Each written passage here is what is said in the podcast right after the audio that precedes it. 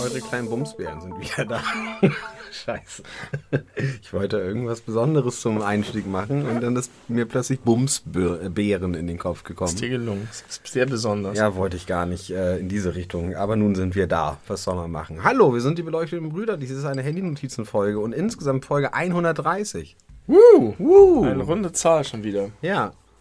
Einerseits denke ich, 130 Folgen, ganz krass. Auf der anderen Seite, wir machen das ja schon eine ganze Weile und erst 130. Ja. Geht's dir Ich genauso? habe das Gefühl, wir sind seit Folge 70 im Niemandsland der Zahlen. Es ist so nicht mehr so, also 100 war natürlich noch mal sehr besonders, aber ich habe schon, ich, seit Folge 100 habe ich das Gefühl, dass wir kriechen. Aber das liegt, glaube ich, daran, dass ich mich sehr daran gewöhnt habe, dass wir schon viele Folgen haben. Und ob man 100 Folgen oder 130 Folgen haben, ist nicht so ein Unterschied, wie ob du 30 oder 60 hast. Oder 0 oder 30. Und noch viel mehr. Vielleicht ist der das ist der allergrößte. Unterschied, ob man 0 Folgen oder 30 hat. Sehr viele Leute haben 0 Folgen. Die meisten. Die meisten Leute. Kommt einem eigentlich gar nicht so vor, aber unterm Strich wird es so sein. Ähm, genau, heute ist der 18.07. Das heißt Dienstag, oder? Heute ist Dienstag? Heute ist Dienstagabend, korrekt. ich war gerade etwas, 19.52 Uhr. ich war etwas wirre, weil ich gestern Homeoffice hatte und deswegen äh, heute zum ersten Mal in dieser Woche bei der Arbeit war und deswegen irgendwie das Gefühl habe, heute wäre Montag. Aber wir haben ja schon zwei Tage der Wo Arbeitswoche geschafft. Haben wir schon geschafft. Nicht mehr lang, dann ist das Wochenende da. Ja. Wir sind, wir sind nicht nur, was die Folgen angeht, sondern auch was die Jahreszeit angeht, schon wieder in so einem Niemandsland. Ich habe das in unserem Video auf YouTube zu sehen zum Monat Juni gesagt, glaube ich. Das ist immer so, wenn es im Mai das Wetter schon so bombig ist, dann ist danach so zerfranst das so, dann hat man noch so ein paar graue, regnerische Tage und dann hat man das gar nicht, man denkt, jetzt kommen noch drei Monate Sommer, aber kommt gar nicht. Dieses Jahr war es anders. Dieses Jahr hatten wir einen Bomben-Juni ohne Regen. Das war schon ganz schön schwer auch für die Natur. Und jetzt ist es so, dass es so ein bisschen alles so. Ich fühle mich so ein bisschen in der Luft. Es ist auf jeden Fall alles sehr unbeständig aktuell. Aber sind wir schon so weit, dass wir jetzt wirklich über das Wetter reden? Haben wir schon oft gemacht. Ja, Vor allen Dingen in unseren Videos über die Monate. Ja. Fällt uns nichts anderes sein, als über das Wetter zu da sprechen. passt es ja auch ganz besonders gut. Ähm, Nee, ich wollte nur sagen, dass ich mich so ein bisschen äh, charakterlos, äh, nicht mich, aber ich fühle die Welt um mich herum ein bisschen deine charakterlos. Wetterfühligkeit, schon so häufig Thema gewesen. Sie, Siehst du? ist- wir reden oft über das Wetter. ja, und immer kommen wir auf dasselbe Ergebnis. Du bist super krass beeinflusst durch das Wetter um dich herum. Ja. Und früher war es so, dass wenn das Wetter gut war, dann ging aber alles gut. Inzwischen ist es so, wenn das Wetter gut ist, mache ich mir Sorgen um die Natur. Deswegen ist es sozusagen immer schlimm. Entweder das Wetter ist schlecht oder das Wetter ist zu gut. Aber funktioniert es nicht äh, umgekehrt, dass wenn das Wetter dann schlecht ist, du deinen Natursinn weiter aktivieren kannst und es dann trotzdem gut ist? Ja, dann freue ich mich über den Regen. Ja. Mhm. Ich habe heute die Hecke geschnitten. Ja. Jetzt äh, kann ich wieder zu dir, ohne super nass zu werden, Ja. wenn ich äh, außen rum Ich habe auch extra für dich mit der Hecke angefangen und nicht mit der anderen. Mhm. Habe ich an dich gedacht. Ich habe sogar mit der Innenseite angefangen und nicht mit der Außenseite, die für die allgemeine Bevölkerung viel wichtiger ist, weil sie nicht mehr an unserem Haus vorbeikommt, ohne die Straßenseite zu wechseln. Also für mich und die Einbrecher hast du jetzt Für dich und die Einbrecher drin ein ich, ja, ich habe hab erst drin nämlich angefangen, weil ich nicht wusste, ob ich draußen auch noch, habe ich denn draußen auch noch geschafft. Und ich habe darüber nachgedacht, ob Hecke schneiden, das ist ja so ein Ding, das irgendwie, aber vielleicht sagst du jetzt wieder, ist nur meine Schublade, aber Hecke schneiden ist so ein Synonym für so biedere Vorstadt. So die Leute, die ihre Hecke schneiden. Das ist dann so, weißt du, wenn, weiß ich nicht, ich stelle mir jetzt so eine Filmszene vor, wo die coolen Leute so Ding gehen, dann steht da so irgendeiner, der gerade seine Hecke schneidet und der guckt dann, uh, die jungen Leute fahren an mir vorbei mit ihren Skateboards. mit so einem Hut oder Rowdies. so. Also das sind so die, die lame, lame ass Daddies, die ihre Hecke schneiden müssen und ihren Rasen sprengen müssen. Also bis vor zwei Jahren hätte ich dir zugestimmt. Und jetzt gibt es ja, wo ich auch schon von erzählt habe, die äh, Tradition, einmal im Jahr zu Schwiegermama aufs Land zu fahren, um dort äh, die Biomasse zu vernichten. und ich habe jetzt schon, äh, also ich habe dadurch einen anderen Blick darauf bekommen. Du schon, aber der Rest der Welt vielleicht nicht. Ja, ich glaube, wer keine Verantwortung für eine Hecke hat oder jemals hatte, wird dafür weniger. Verständnis haben. Ja. Und jetzt habe ich aber gedacht heute, warum ist es eigentlich so? Und das Problem ist, glaube ich, also natürlich einmal, weil die Leute Ordnung wollen. Mhm. So, die wollen das schön gerade haben. Aber ich will gar nicht, dass es alles gerade und eckig ist, sondern ich will nur, dass äh, den Menschen, die über den Fußweg gehen, die Hecke nicht ins Gesicht wächst. Was, glaube ich, alle nicht gut fänden. Genau. Das Problem ist nicht das Hecke schneiden, sondern das Hecke haben. Ich glaube, daher kommt dieses ganze Ding, weil sich die Leute halt hinter ihrer Hecke verstecken und die wollen, dass das schön hoch wächst, damit ihnen niemand reingucken kann. Und das hat dieses von mein kleines Eigentum, meine Parzelle. Ich glaube, daher kommt das. Ich glaube, es ist äh, eine Sache der eigenen Attitude. Also, wie wie du sagst, wenn du jetzt die Hecke schneidest, damit die Frauen mit dem Kinderwagen da besser vorbeikommen können oder Leute auf dem Fahrrad und im Rollator, dann ist, hat es einen anderen Flair, als wenn du Wert darauf legst, dass das immer Ja, akkurat gerade ja. ist. Oder dein, dein, dein Grundgedanke ist es ja auch nicht, dich von der Welt abzukapseln, sondern eine Hecke Nee. ist ja auch eine schöne Sache. ja, wenn es nach mir gehen würde, wären die Hecken gar nicht da.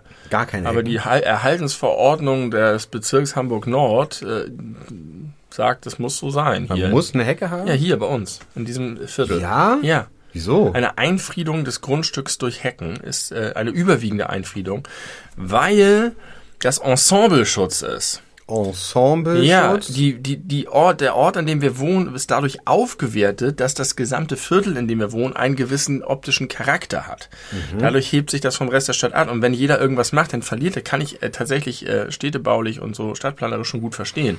Dass wenn jeder sein eigenes Ding macht, dann verliert das gesamte Viertel an Qualität, weil du nicht da durchfährst und diesen Eindruck hast, so, oh, du weißt gar nicht warum, aber irgendwie ist das hier ein besonderer Ort. Aber vielleicht gewinnt es auch an Qualität, weil die Leute anfangen, irgendwie kreativ mit ihren neuen Möglichkeiten umzugehen. Das kann auch so sein, das glaube ich bei uns hier nicht unbedingt. Es gibt auch Beispiele, wo man das sehen kann, wo das schief geht. Ähm, aber das, wenn du eine gesamte Stadt dir anguckst, dann ist es, glaube ich, so, dass du sagst, ja, hier, hier ist sozusagen Free for All und dann steht was und so, aber es gibt so bestimmte Bereiche, wo das auch cool ist, wenn man so eine Ecke hat. Wie wenn du dir ein, ein Haus einrichtest, dann willst du auch nicht überall alles gleich und knallbunt oder weiß ich nicht haben, sondern dann hast du auch verschiedene, einige Orte sind vielleicht eher ruhig zum Rückziehen, einige so und so ist es mit der Stadt auch. Da ist der Labrador-Raum, da ist Das- der Tiefseetauchraum, also mit so bestimmten Themen. Mottos. Und Mottos. Themen, genau. Mottoräumen. Und Aber, denn, äh, aber, ich kann das schon verstehen. aber sie schreiben nicht vor, welche Art von Hecke, sondern nur irgendeine Hecke. ja, Okay. Aber da könnte man ja vielleicht auch kreativ mit umgehen. Was Ja. ist denn alles eine Hecke? Was, woraus kann man eine Hecke machen? Heckendefinition. Ja. Ist, ist es klar geregelt? Muss, es natürlich ein Ursprung sein? Kann ich auch eine Hecke aus Lametta machen auf, auf irgendwelchen Bambusstäben? Ja, gute Frage. Oder eine Hecke aus Matt? eine Metthecke. Geil. Die fängt richtig schnell an, richtig krass zu faulen Ja. und extrem zu Zu stinken. stinken. Die Matt-Hecke. Aber die musst du nicht schneiden. Nee, kann man aber und dann essen. Bevor sie stinkt am besten. Na gut, okay, habe ich was gelernt. Wusste ich nicht. Äh, weiß ich gar nicht, wie ich das finde. Finde ich das gut? Weiß ich nicht. Dazu gehört sehr viel. Äh, Wie die Fenster aussehen müssen, äh, wie Geländer sind und so weiter. Weiße Türen, weiße Fenster. Ich habe keine weiße Tür. Du hast eine weiße Tür. Eine Und deine Tür. Tür sieht man auch nicht von vorne. Vielleicht ist das eine Ausnahme deswegen. Wenn man es von der nur, wenn man es von vorne nicht sieht, darf man nuts gehen, was die Ah, Farben vielleicht. Also es ist halt wirklich sehr genau geregelt. Und es ist natürlich auch so, wo kein Richter, da kein Kläger, andersrum. Wo kein Kläger, da kein Richter. Ähm, äh, aber es kann passieren, dass mal irgendwann einer sagt, nee, stopp, das geht jetzt hier zu weit. Meine schönen Häuser, die ich hier alle besitze in dieser Straße, verlieren an Wert. Ich äh, mache jetzt mal das Bezirksamt darauf aufmerksam und dann müssen alle Leute aber richtig ran und haben dann ein Problem. Demnächst kommt hier ein Energieberater und eine Architektin. Und äh, die Architektin kennt das Viertel und die Erhaltensverordnung gut und die sagt dem Energieberater, nein, nein, nein, mein lieber, die und die Fenster dürfen hier nicht rein.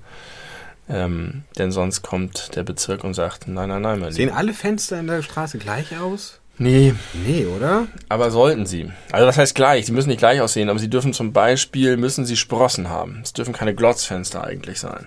Aha. Sind sie aber zum Teil. Ja. Aber da hat auch noch keiner geklagt gegen. Dann lass mal damit anfangen. Geil. Ich hasse Wir es. stürzen die Nachbarschaft richtig ins Unglück. Ich hasse es, wenn Regeln missachtet werden. Ja, habe ich das, habe ich Hast schon glaube sehr ich, deutlich gemacht. habe ich dir, glaube ich, so mal nicht im Podcast erzählt. Das möchte ich hier einmal äh, offenbaren, um mal wieder meinen Charakter ein bisschen besser beleuchten zu können, wer daran Interesse hat. Ich habe erst, obwohl ich schon seit vielen Jahren einen Führerschein habe, sehr, vor sehr kurzer Zeit, vor wenigen Monaten gelernt, dass es verboten ist, auch in einer kleinen 30er-Zonenstraße, die beidseitig befahrbar ist, in der äh, Gegenrichtung zu parken. Also, ja, ne? das habe ich auch vor nicht allzu langer Zeit erfahren durch ein Knöllchen. Genau. Ich glaube, ich habe das auch über dich oder über euch äh, erfahren, weil ja ihr ein Knöllchen bekommen habt. Ich wusste das nicht. Und ja. ich äh, habe mich nie gestört, ne? weil ich habe das durchaus wahrgenommen, wenn ich aus dem Fenster gucke, dass in, also sowohl in die eine als auch in die Gegenrichtung die Autos in dieselbe Richtung zeigen teilweise auf beiden Straßenseiten. Hat mich aber nie gestört. Seitdem ich weiß, dass man es nicht darf, fällt es mir auf und es stört mich. Oh. Ist das nicht seltsam? Ja, das ist seltsam. Total verrückt. Ist der Grund, der, der Grund so. ist ja aber kein optischer, sondern der Grund muss ja eine Ausparksache sein, ne? Eigentlich. Ich, damit du nicht in den Gegenverkehr ausfährst. Kann sein. Aber wir haben hier ja gar nicht so wahnsinnig viel äh, Verkehr. Es gibt wahrscheinlich äh, Orte und Straßen, wo, es das, wo, wo das Sinnvolle ist, das äh, umzusetzen und sich dran zu halten oder zu sanktionieren, wenn sich jemand nicht dran hält.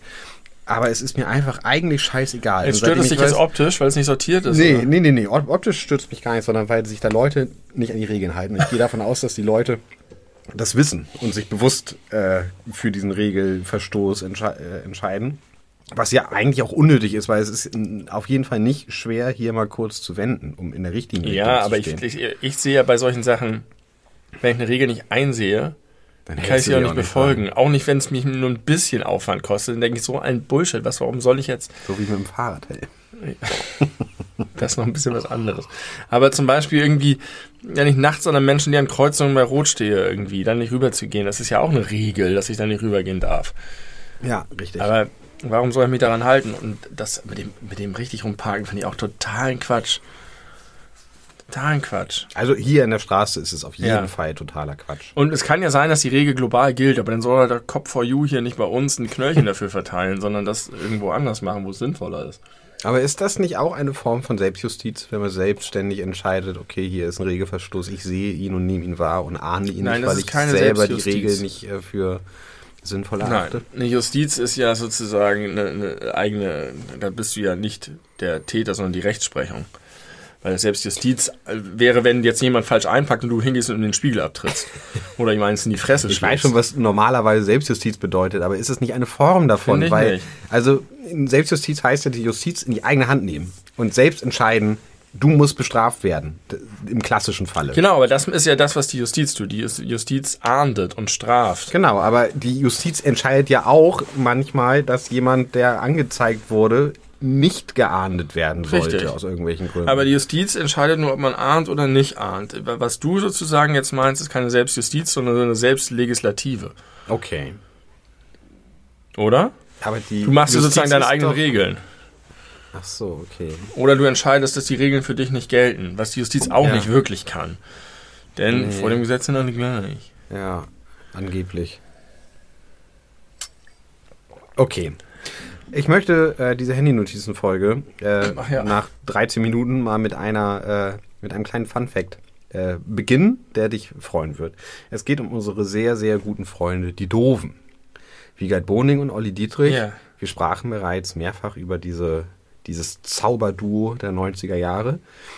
Bekannt aus RTL Samstagnacht, da haben sie kleine Sketch-Songs, würde ich jetzt mal sagen, äh, gespielt und dann in einer Sommerpause, ich habe ein paar Infos nämlich über die Doofen heute, äh, mir aus einem Interview-Podcast mit Olli Dittrich rausgezogen. Ähm, in der Sommerpause, äh, nachdem sie irgendwie so 15 Songs hatten, haben sie sich dann tatsächlich in ein vernünftiges Studio zurückgezogen und äh, das äh, fantastische Erfolgsalbum Lieder, die die Welt nicht braucht, veröffentlicht. Eine Million Mal oder etwas über eine Million Mal verkauft irrsinnig viel äh, ist, heutzutage undenkbar, aber auch damals schon viel. Und das heißt, sie hatten einen ziemlichen Hype.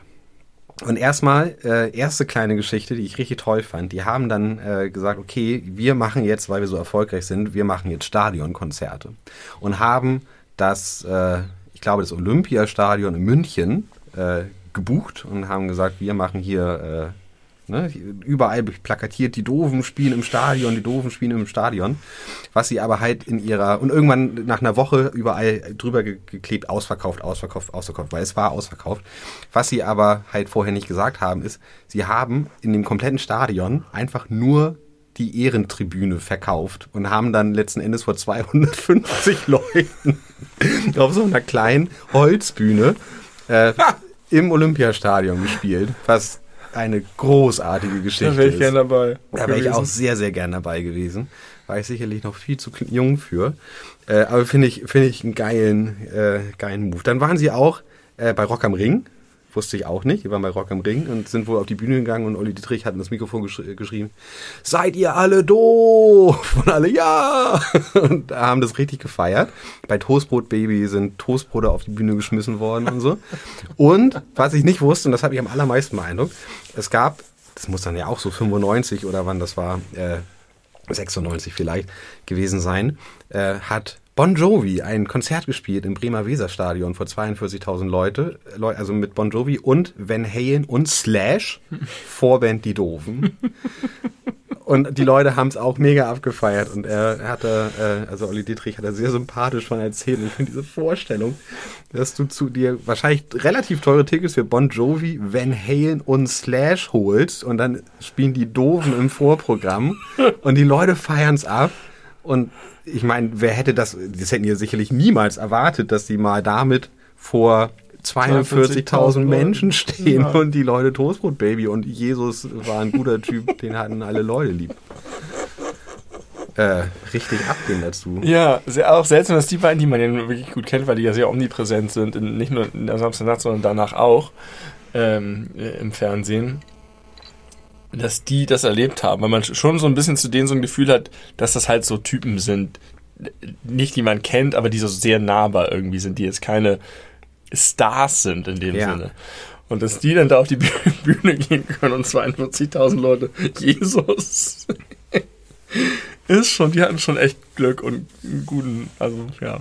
Also Kombination aus Qualität und Glück. Genau. Und das fand ich auch sehr schön. Da hat er nämlich, also wurde er auch gefragt, so, naja, äh, er hat ja, also Olli Dietrich ja auch in Anführungszeichen ernsthafte Musik gemacht, vorher schon, was so mäßig erfolgreich ja. war, danach ja auch nochmal mit Texas Lightning, auch ja durchaus mal ein Radio-Hit gehabt. Schlagzeuger war da. Genau, ne? da war er Schlagzeuger. Ähm, äh, ob das was mit ihm gemacht hat, dass er nun gerade mit sowas äh, so einen Erfolg hat und nicht mit der in Anführungszeichen ernsthaften Musik. Und er meinte auch, ähm, dass er das eigentlich gerade heutzutage gar nicht mehr so sieht. Er hat nämlich vor kurzem sich wohl mal wieder ein Album oder die Alben von damals angehört und meint, er kann, er ist stolz auf jeden einzelnen Ton, der da drauf ist, weil das nicht nur gut produziert ist, sondern auch äh, aus musikalischer Perspektive einfach sehr viel mehr da drin steckt als einfach nur der Blödeltext, sondern ja. dass da wirklich auch. Ja, sonst wäre das noch nicht so erfolgreich gewesen. Genau, wäre wahrscheinlich nicht so erfolgreich. Schnie, schnapp, schnappi, ne? War auch ja, sehr, sehr aber erfolgreich. Das, ist nicht, das, das ist nicht dasselbe, das hat ja auch noch einen anderen kulturellen Kontext. Aber das sind schon einfach, das, das sind gute Popsongs gewesen.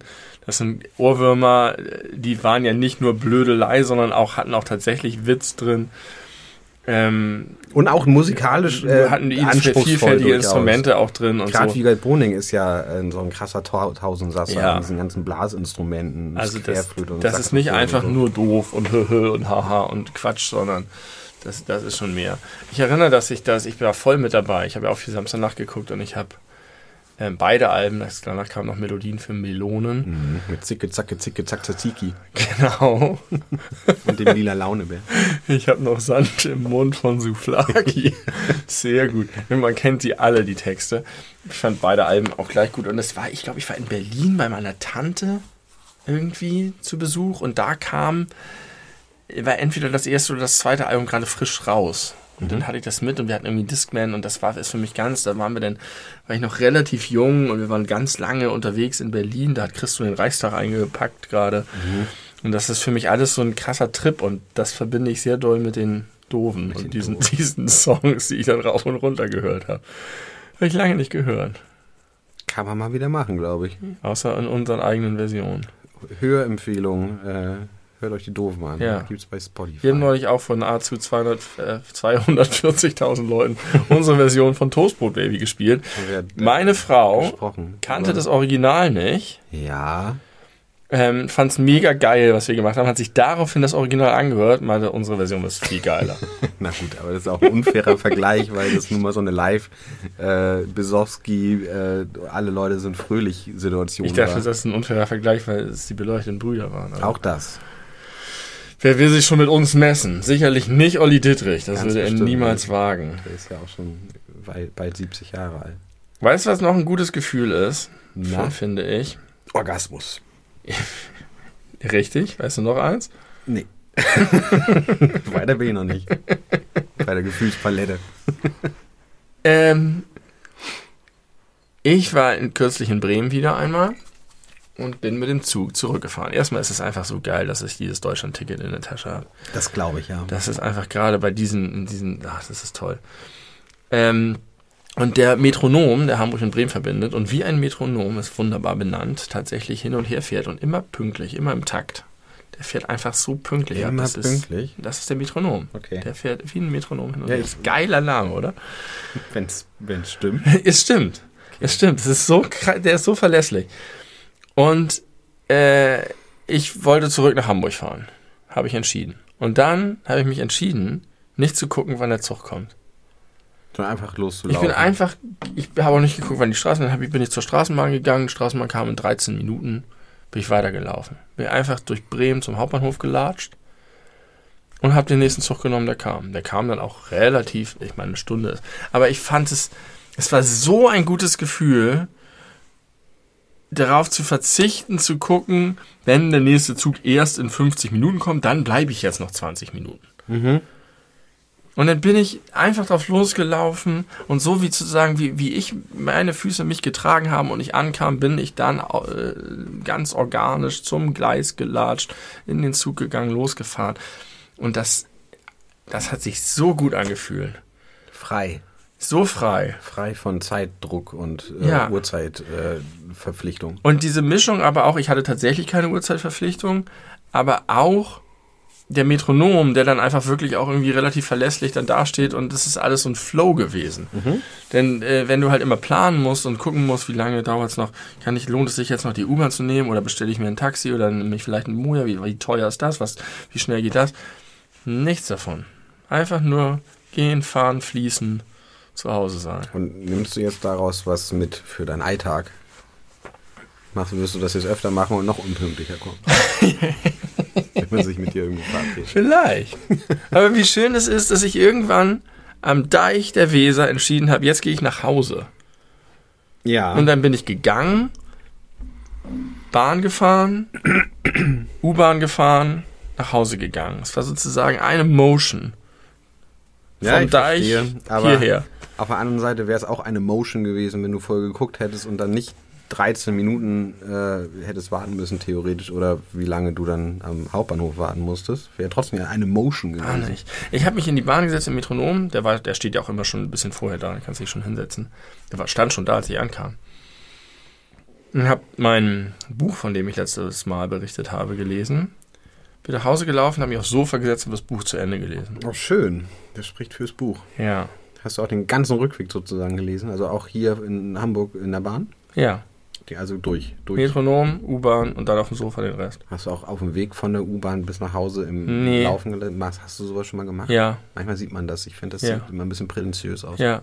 Aber manchmal ist das, hat mich das Buch so krass an der, an der Angel, dass ich nicht anders geht. Ich hatte das mal, das passiert sicherlich beim äh, Bahnfahren äh, öfter, wenn man so ins Buch vertieft ist. Ich hatte mal, dass ich wegen eines Songs äh, eine Haltestelle verpasst Ja. habe, weil ich so drin war. Und es war der Song äh, Lass mich nicht los von Fettes Brot. Ja. Das ist ja so eine Stalker, äh, Genie-eske äh, Geschichte von einem äh, Typen, der eine Frau sieht und ja ihr nachstellt und davon überzeugt ist, dass die ja eigentlich ein sehr glückliches Paar sind, obwohl sie das tatsächlich gar nicht sind. Und dann bricht er am Ende bei ihr ein und das ist alles ganz düster und äh, das hat mich so krass gepackt, als ich den Song auf dem Album, wo es drauf war, war das am Wasser gebaut? Nee, Strom und Drang. Äh, als ich das zum allerersten Mal gehört habe in der Bahn, bin ich von der Videothek, wo ich früher gearbeitet habe, nach Hause gefahren und habe mir den Text von diesem Song angehört mit dieser düsteren, äh, wütenden Atmosphäre, diesem schön gesungenen Refrain von Pascal Finkenauer. Ach ja. Und ich habe einfach meine Haltestelle verpasst, weil ich so in diesem Song drin war und richtig Gänsehaut hatte und irgendwie Ja, auch cool. wissen wollte, wie die Geschichte ausgeht. Richtig, richtig stark. Kennst du das Lied? Nee. Gibt's aber die Situation kenne ich, ist mir auch schon ein, zwei Mal passiert. Auch mit, mit Musik oder Dass auch mit Büchern? Mit Büchern oder, mit Videospielen? Mit, mit, Büchern ist es mir passiert und mit Videospielen.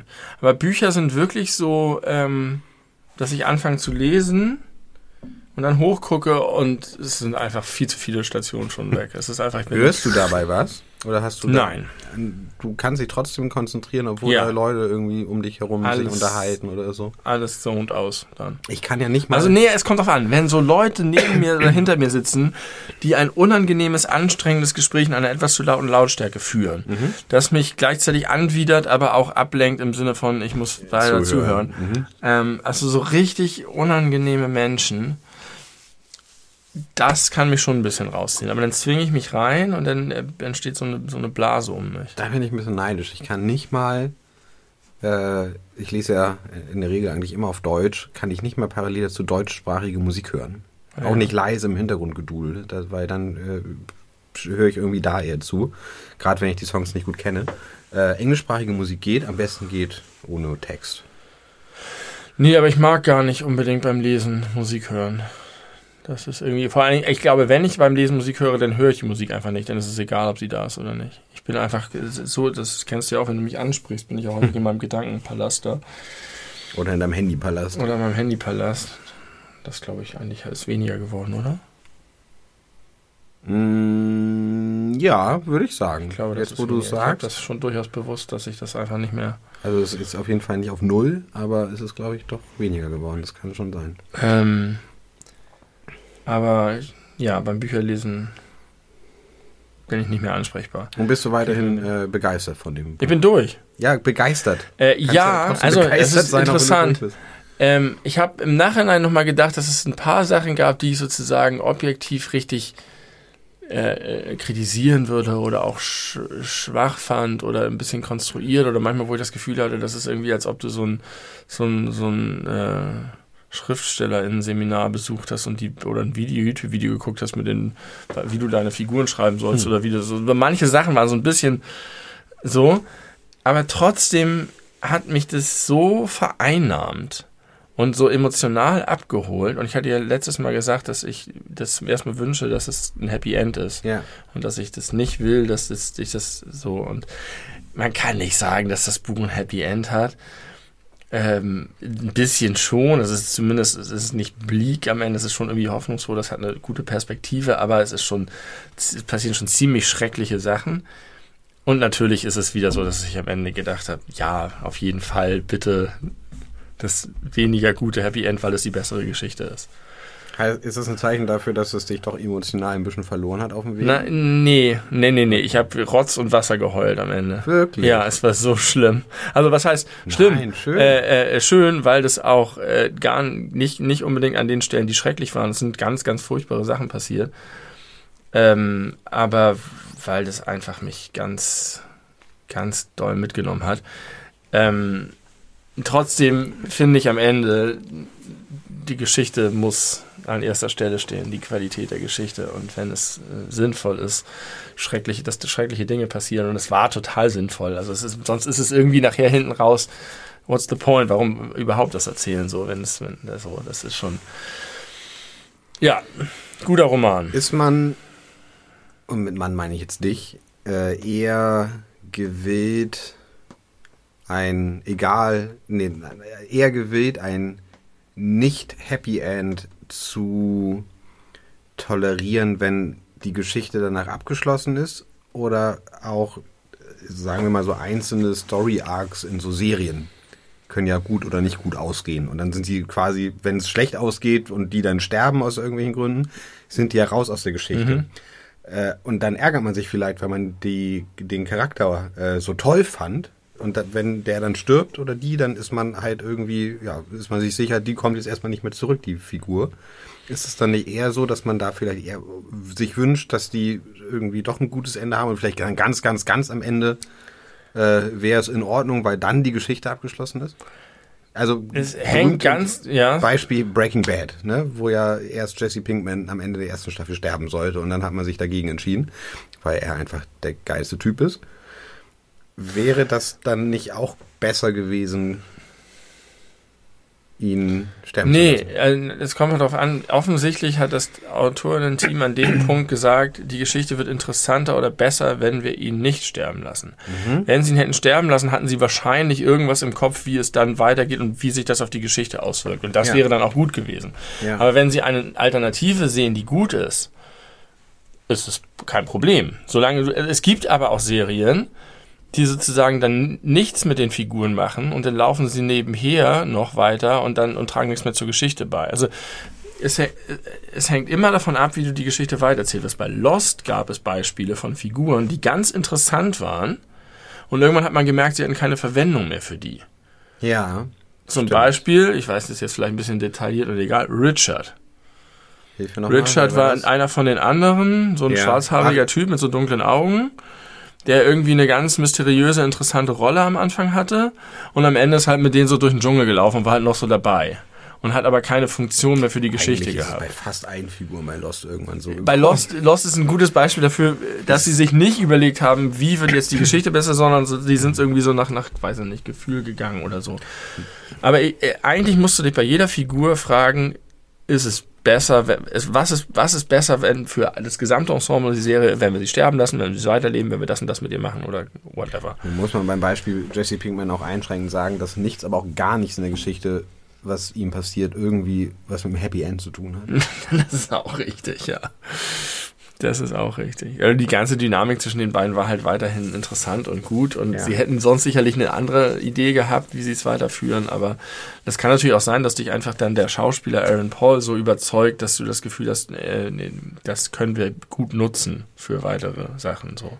Ganz kurze Frage, dann können wir dieses Segment auch verlassen, weil wir, glaube ich, wirklich ein bisschen sehr nerdig werden, was gerade Serien angeht. Aber Breaking Bad oder The Wire? Was besser ist? Ja.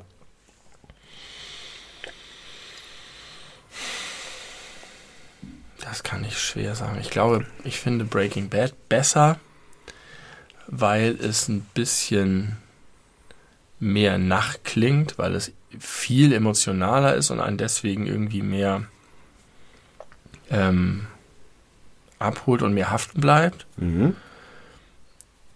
Und vor allen Dingen ist halt Breaking Bad auch nicht doof. Also es ist halt auch klug in vielerlei Hinsicht, so was alle möglichen Aspekte angeht. So, das ist ja kann ja sonst sein, dass man irgendwie äh, an den Figuren hängt und so, aber dass es doch ein bisschen dünn ist.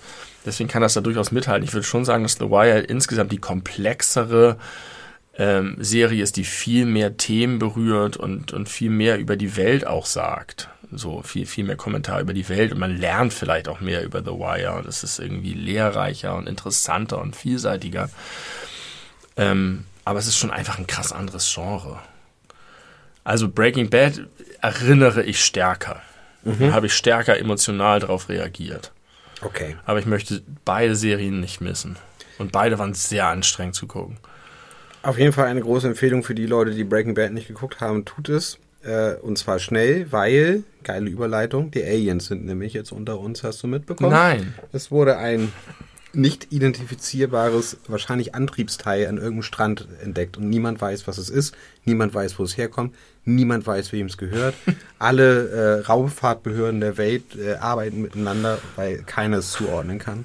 Ist heute in den Nachrichten gewesen. Selbst in der Tagesschau, ist in der Tagesschau gewesen. Nicht gesehen. Ist bestimmt irgendeine geile Erklärung am Ende. Irgendein, ja, aber noch irgendein weiß man nichts. Wo wurde das gefunden? An irgendeinem Strand in Amerika, glaube ich. Das ist ja klar, dass die Aliens wieder in den USA landen. Ja, das, das haben wir doch in allen, in allen Filmen äh, gelernt. Es ist wirklich, äh, wirklich gruselig. Findest du es nicht auch ein bisschen gruselig? Pff, nee. Nee? Nee. Es gibt am Ende irgendeine Erklärung. Hast du gesehen von dem. Von Australien, dem Entschuldigung, Australien natürlich. Mysteriöses, natürlich, Aliens in Australien. Mysteriöses Objekt an australischen Ach, Strand das Foto habe ich sogar gesehen. Es ist zylinderförmig, etwa drei Meter hoch und von noch geheimnisvoller Herkunft. An einem australischen Strand ist ein rätselhaftes Objekt angespielt worden. Nun versuchen Experten herauszufinden, woher es stammt. Das sind doch Aliens, oder was? Naja, erstmal musst du checken, woraus besteht das. Guckst du, sind das Metalle, die uns bekannt nee, sind? wahrscheinlich nicht. Ist das irgendein, ist, das sind da Elemente, die nicht auf der Erde vorkommen? Dann hättest du einen ziemlich krassen Beweis. Wenn das einfach nur irgendeine, irgendwie Aluminium und Stahl ist oder was weiß ich, well, ich würde da jetzt erstmal ein paar Tage abwarten. Es gibt auf jeden Fall noch keine Aber trotzdem Breaking Bad. sicher, sicher ist sicher.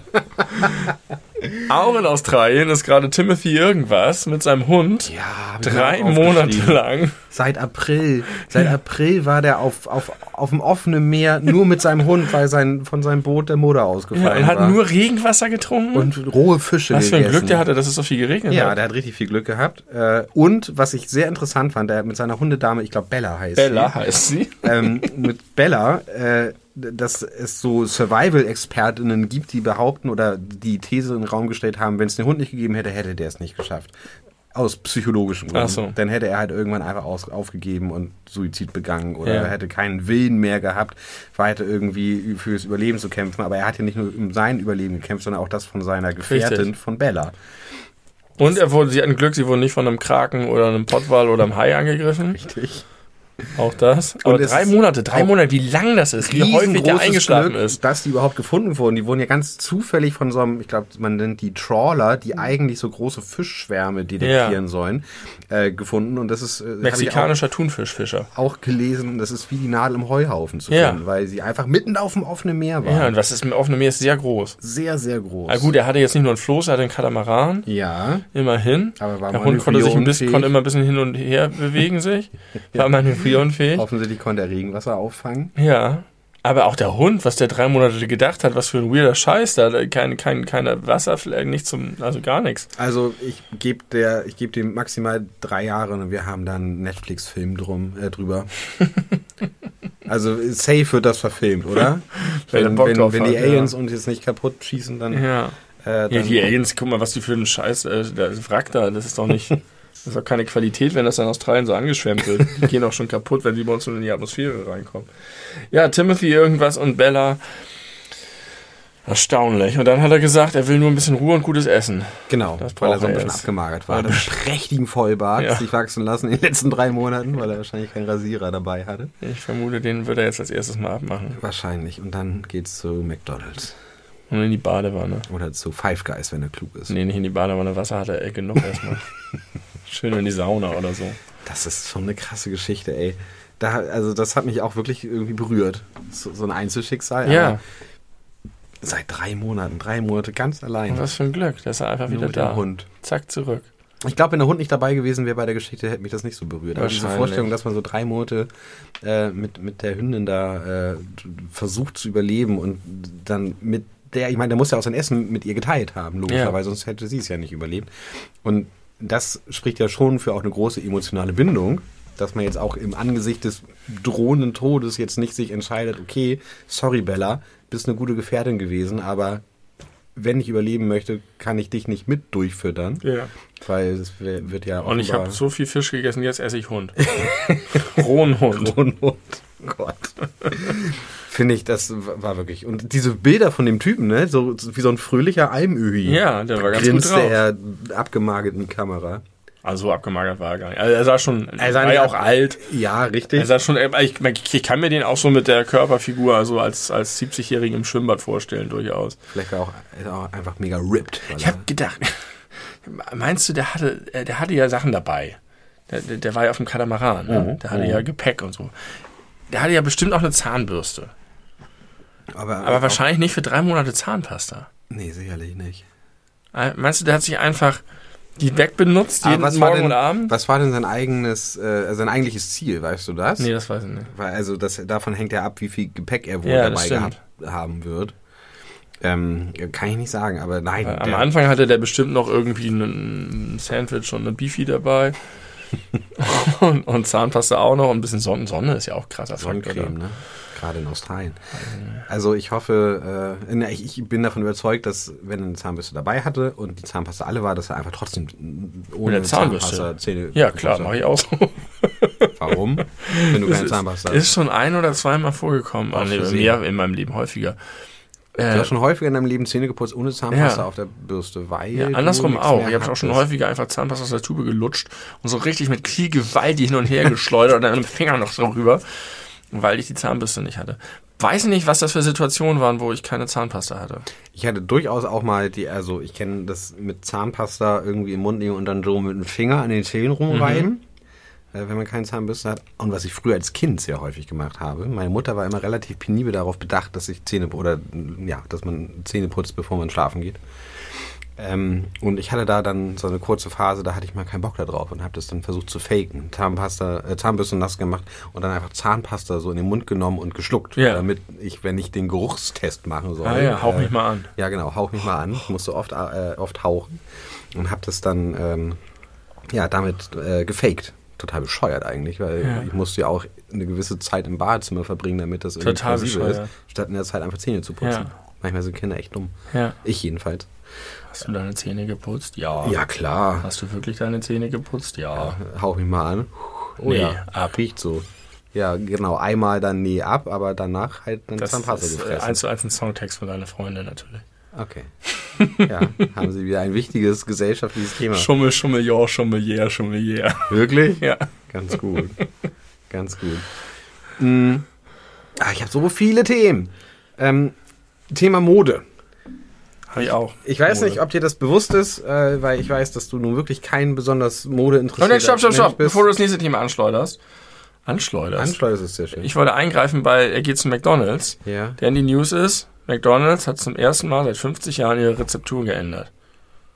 Das stimmt doch gar nicht. Die haben doch irgendwann schon mal die Rezeptur vom äh, Chicken Ja, Mac und sowas. Okay. Dann- okay, das stimmt. Sie haben schon einige geändert, aber jetzt geht es ans Eingemachte. Der Big Mac wird geändert. Und ich glaube auch andere Burger. Mhm. Und sie haben das groß verkündet, so nach 50 Jahren, was, das ist ja auch wirklich krass, denn McDonalds, worum geht's da? Alles muss überall auf der schmecken. Welt gehst du hin und weißt, wie es schmeckt. Und jetzt äh, schmeckt der, das, das, äh, das Brötchen ist kleiner, Mhm. Fleisch und alles ist gleich. Das Brötchen schmeckt anders. Das ist, Ist das schon, oder Süßer. kommt das noch? kommt jetzt, sie haben es jetzt in Köln vorgestellt gerade, das wird jetzt ausgerollt. Das Brötchen ist süßer und äh, äh, buttriger. Äh, Es ist mehr Soße drauf auf dem Big Mac und so. Sie haben so ein paar Modifikationen gemacht. Und sie haben eine neue Grilltechnik gemacht, denn es gibt, das habe ich gelernt dabei, es gibt Vorschriften für ähm, äh, Außentemperaturen, die erreicht werden müssen beim Grillen von Fleisch, wahrscheinlich um, keine Ahnung, Salmonellen zu verhindern, Keime abzutöten, irgendwas. Das führt aber dazu, dass häufig diese Burger dann, wenn die in solchen Fastfood-Restaurants gemacht werden, labberig, pappig, äh, hart, zäh, schuhsohlenmäßig sind. Und jetzt haben die irgendwelche neuen Grilldinger, die sozusagen diese Temperatur machen, aber dazu führen, dass das Fleisch trotzdem saftiger bleibt und geiler schmeckt. Deswegen ist jetzt das Fleisch bei McDonalds angeblich geiler. Ähm, In und, und äh, in Köln und bald in der ganzen Welt. Und äh, auch machen sie das, dass sie die Temperatur der Brötchen höher bekommen, sodass der Salat kälter rauf kann, sodass insgesamt die Burgertemperatur nicht abnimmt. Und dadurch ist der Salat viel knackiger und frischer und nicht so labberig und öde. Und dabei ist mir erstmal klar geworden, dass, es, dass diese ganzen Sachen zusammenhängen und dass das halt alles irgendwie, ne, du willst nicht, dass der Burger kalt ist, deswegen darf gar kein kalter Salat rein, du willst aber auch, dass er knackig ist. Ja, und jetzt haben sie geile technische Innovationen gemacht und sich Sachen überlegt und äh, äh, äh, rollen das aus. Rollen das aus, unter großem Getöse wahrscheinlich. Unter sehr großem Getöse. Sogar äh, so groß, dass sie hier gefeatured werden. Ja. Im einflussreichen Podcast der im Brüder. Es ist Und am so- Ende- sogar so, dass ich mir überlege, einen Big Mac zu kaufen als Vegetarier. Und am Ende wird es dann so sein, dass es irgendwelche unmotivierten Studierenden irgendwie zubereiten und auf alle Das, scheißen. ist, das machen doch alles Maschinen. Die sind doch nur noch da und machen, äh, brauchen sie noch ein Tablett. Die alles andere machen AIs und, da und Bots und laufen aber Maschinen. viele Leute immer hinten rum. Ja, aber das ist doch das ist so, viel automatisiert inzwischen. Die holen das nur noch aus den Schubladen und geben dir piept das. und, und, und, äh, und blinkt das da alles Ja. auch in einer Tour ständig. Ja, Okay. jetzt aber die, das Thema Mode. Ja, Entschuldigung, das wollte ich noch loswerden. war ja- war ja Große wichtig. Revolution bei McDonalds. Die große McDonalds-Revolution. Äh, Thema Mode. Äh, ich weiß nicht, ob dir das bewusst ist, weil ich glaube, du hast da nicht unbedingt ein Auge für, aber vielleicht doch, weil es ist omnipräsent. Was ist gerade die größte Mode, was Schuhe angeht, was alle Menschen, ob alt, ob jung, ob Frau, ob Mann, ob Kind, ob Erwachsener, alle tragen? Unterschiedlich farbige Schnürsenkel. Nee, ich bin noch ein bisschen mehr basic, weiße Sneaker. Ach so, ja, okay, das weiß Ne, ich. das ist ja, die sind ja wirklich, wirklich, wirklich omnipräsent. Ich wurde Ja. von meiner Frau auch in dieses, in dieses Loch reingezogen. Sogar ich trage weiße Sneaker zum ersten Mal in meinem Leben. Ich weiß nicht, ob man die als Sneaker bezeichnen Nein. kann. Kann man nicht. Okay, Nein. ich trage weiße Schuhe, weiße Turnschuhe. Nicht mal da würde ich dir uneingeschränkt Was, wieso? Die sind doch weiß. Aber nee, die sind eher so dunkel, also eher so ein beige, helles beige. Nein, die sind weiß. Die sind ein bisschen schmutzig. Okay. Also, weiße Sneaker. Ich war jetzt nun am vergangenen Wochenende äh, erneut mal wieder auf einer Hochzeit. ja. Ich werde nicht ins Detail gehen, weil es bringt mir Ärger, wenn ich über Hochzeiten im Podcast spreche. Deswegen lasse ich das. Außer sie waren total toll. Dann könntest du das jetzt tun. Ich werde einfach prinzipiell nicht Ah, mehr sehr, über Hochzeiten sehr klug. Sehr klug, ne? Weil sonst ist ja die Tatsache, ob ich rede, darüber immer eine Richtig. Qualitätsaussage. Deswegen mache ich sie einfach period nicht mehr. Ja. Außer vielleicht über einzelne Besonderheiten, die ich erlebt habe, möglicherweise. Aber über die Hoch- Hochzeiten selber sage ich nichts mehr. Ähm, und da ist es mir aufgefallen, Bräutigam, Braut, ich selbst, meine Frau und ungefähr 91 Prozent der anwesenden Menschen haben Weiße Sneaker. weiße Sneaker angehabt. Ja. Was ja auch okay ist, also oder, oder auch gut aussieht zu vielen Out Outfits. Gerade wenn es ganz relativ neue oder sehr saubere weiße Sneaker sind, dann kann man das ja auch zu was Schickem Ja, anziehen. ja, das ist ja genau die Idee. Das, so kam das ja alles, dass du was Casual-mäßiges trägst, ohne Genau. casual zu sein. Genau. Oder ohne, ohne schlabberig zu sein. Und ich muss sagen, ich weiß nicht, wie doll ich da jetzt geprägt bin von meiner Frau oder ob das auch aus mir selbst herauskommt, weil meine Frau hat ungefähr zwölf Paar in Anführungszeichen unterschiedliche weiße Sneaker. Wahrscheinlich sind sie wirklich unterschiedlich, ich sehe es aber meistens nicht. Und ich habe mir das so angeguckt und ich finde, das sieht gut aus. Also irgendwie gefällt mir das. Ich mag den Style, sonst würde ich es selber nicht machen. Gefällt mir gut. Und dann habe ich gedacht, glaubst du, wenn man jetzt in 20 Jahren sich so Fotos anguckt, aus dem Jahr 2023, man hat 2043 und guckt sich an, so 20 Jahre alte Ja. Fotos. Was ja so die Entsprechung ist, so von ähm, Mitte der 2000er, so Mitte der 80er, so mal äh, Fotos von seinen Eltern irgendwie aus der Ja. Zeit zu sehen. Oh, wie peinlich, was haben wir denn da für Klamotten ja. angehabt? Das sieht ja völlig albern aus. Leute tragen das heute auf Trash- und Motto-Partys, Ja. aber niemand wird so in echt rumlaufen. Glaubst du, dass es dafür auch gilt? ja. Glaubst du auch? Okay, Wobei, man muss auch sagen, es, Jeans tragen auch alle. Ja. Und Jeans sind super zeitlos seit Je, vielen, vielen, vielen aber Jahrzehnten. nicht die Jeans-Styles. Wenn du dir mal Ja, anguckst, ne, da okay. hast du in den 70er, 80ern Okay. Schlag-Jeans. Dann hast du da irgendwie in den ja, 90er, ja, ja. 2000er, gerade bei, also bei Frauen, entweder bei Männern Baggies oder bei Frauen diese super knappen Hüfthosen. Ja, das stimmt. Wo man sich immer dachte, ihr müsst euch eure Schamhaare aber gut rasieren, weil man sie sonst halt sieht, wenn ihr irgendwie Crop-Top dazu anhabt. Ich kenne mich aus. Crop, Crop Top. Sehr schön. Ähm, aber ich finde diese Vorstellung so absurd, dass man da in 20 Jahren drauf guckt und sich denkt, oh Gott, wie peinlich, was habe ich denn damals angehabt? Aber nächster Gedankenschritt, die Leute Mitte der 80er haben sich das sicherlich genauso gedacht. Die hatten ihre Schulterpolster, die hatten ihre irgendwie Ja, lockigen klar. Fokuhila-Frisuren. Das ist Ähm. ja einer der Gründe, warum ich einfach ungern grundsätzlich bei Mode mitmache, weil das halt einfach zack, zack, zack und schon ist es einfach nur alles kostümiert und ridiculous. Und es ist uniformiert, das stört mich ja vor allen Dingen. Es ist so unoriginell und unindividuell, weil das ist mir schon vor Jahren aufgefallen, als ich, da war ich irgendwo mal auf der Hedi, ja. äh, in, im, im Hafen, dem Tanzboot da. Und da habe ich irgendwie, hatte ich meine Kamera vom Handy an oder so, die zeigte nach unten und da habe ich auf meinem Display gesehen und dann auch in echt gesehen, weil das äh, so gut geframed wurde, dass alle Leute auf dem Boot dieselben Schuhe hatten, die gleichen Schuhe hatten. Alle. Das Ja. waren damals die, weiß ich nicht, waren das Vans? Keine Ahnung. Das waren wahrscheinlich diese schwarzen Vans mit den weißen Streifen an der ja, Seite. wahrscheinlich. Da habe ich eine kleine Geschichte zu. Ich habe mir in meinem Leben, das lässt sich locker an einer Hand abziehen, wie häufig ich alleine nur für mich Schuhe einkaufen gegangen Ja. bin, weil ich tatsächlich äh, gerade früher ganz doll, mittlerweile hat sich ein bisschen geändert, aber eigentlich gar nicht so viel Wert auf meine Schuhe lege äh, und vor allem früher nicht gelegt habe. Meine Mutter hat mir früher immer, als ich noch zu Hause gewohnt habe, irgendwann einfach neue Schuhe, irgendwelche gekauft, weil ihr das so peinlich war, wenn die abgelatschten Treter vor der Tür standen im Treppenhaus, was die Nachbarn denken können. Ähm, das war mir eigentlich immer ziemlich egal. Und dann hatte ich so irgendwann so ein leichtes Bewusstsein dafür entwickelt und dachte mir, jetzt will ich auch mal coole Schuhe haben und bin losgegangen und habe die von mir gerade erwähnten klassischen schwarzen Vans mit den weißen Streifen an der Seite gesehen. Ja. Und ich bin kein Typ, der äh, normalerweise bei anderen Leuten auf Kleidung generell guckt. Wenn irgendwie witzige T-Shirts und sowas, äh, das fällt mir durchaus auf, aber was Leute für Schuhe tragen, weiß ich in der Regel nicht. Äh, damals noch viel weniger als heute. Und dann habe ich die gekauft und dachte, geil, ich habe hier bei dir, ich habe die anprobiert, ich habe die gesehen, ich fand die cool, ich habe die äh, richtig gern gemocht und dachte, hey, ich habe jetzt coole neue Vans, damit steche ich raus, weil ich so coole neue Vans habe. Und danach erst ist mir aufgefallen, dass einfach jeder zweite Mensch in Diese meinem Dinger. Alter Ja, ja. genau die gleichen Schuhe Ja. hat, Männer wie Frauen. Alle. Und auch heutzutage immer noch. Die sind ja noch gar nicht weg.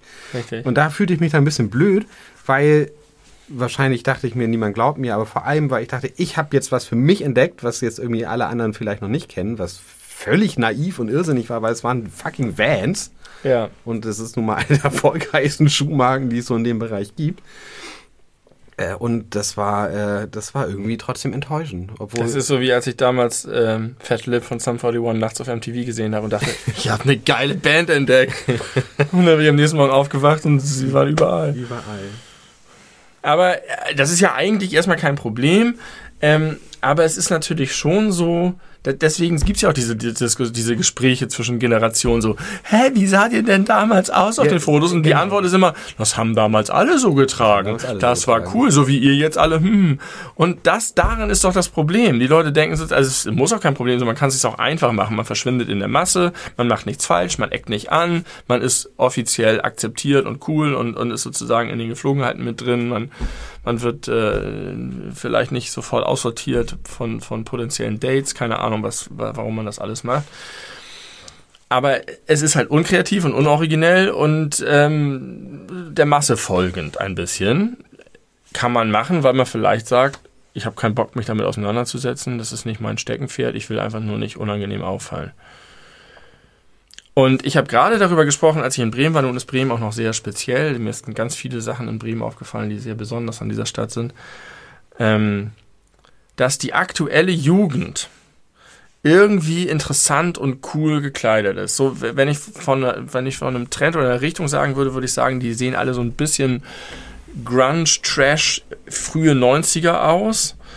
Ähm, aber sehr breit. Und man hat tatsächlich da das Gefühl, bei uns war es halt damals so, du hattest halt eine Baggy und so einen Champions-Pulli im bestimmten Alter oder äh, äh keine Ahnung, Fishbone oder Carhartt oder so, die ganzen Marken. Fila. Fila. Und äh, das war aber sehr uniform, vor allen Dingen war es sehr, nach, aus, aus, aus Rückblicken würde ich sagen, sehr brav. Und es war zwar schon so eine Jugendkultur, aber eine sehr einheitliche, brave, uninspirierte. Und jetzt ist es so, dass das alles auch wenig mag. Also es ist gar nicht so auf Marke, habe ich den Eindruck. Aber Oder vielleicht, vielleicht liegt es auch daran, dass ich äh, da in Bremen unterwegs bin. Es Oder ist super weil du viel, die Marken nicht als solche erkennst. Nee, es ist super viel Secondhand getragen, ausgeschlabbert. Okay. Und äh, ja, es, wirkt, es wirkt teilweise eher wie so ein Kostümball. Und ich habe mich genau das gefragt. Ist es jetzt so, dass du so aussehen musst, um dazuzugehören? Oder ist in der Generation tatsächlich eine größere Toleranz, zumindest in bestimmten Bereichen, für mach, was du willst. Zieh den alten Anzug von deinem Vater an.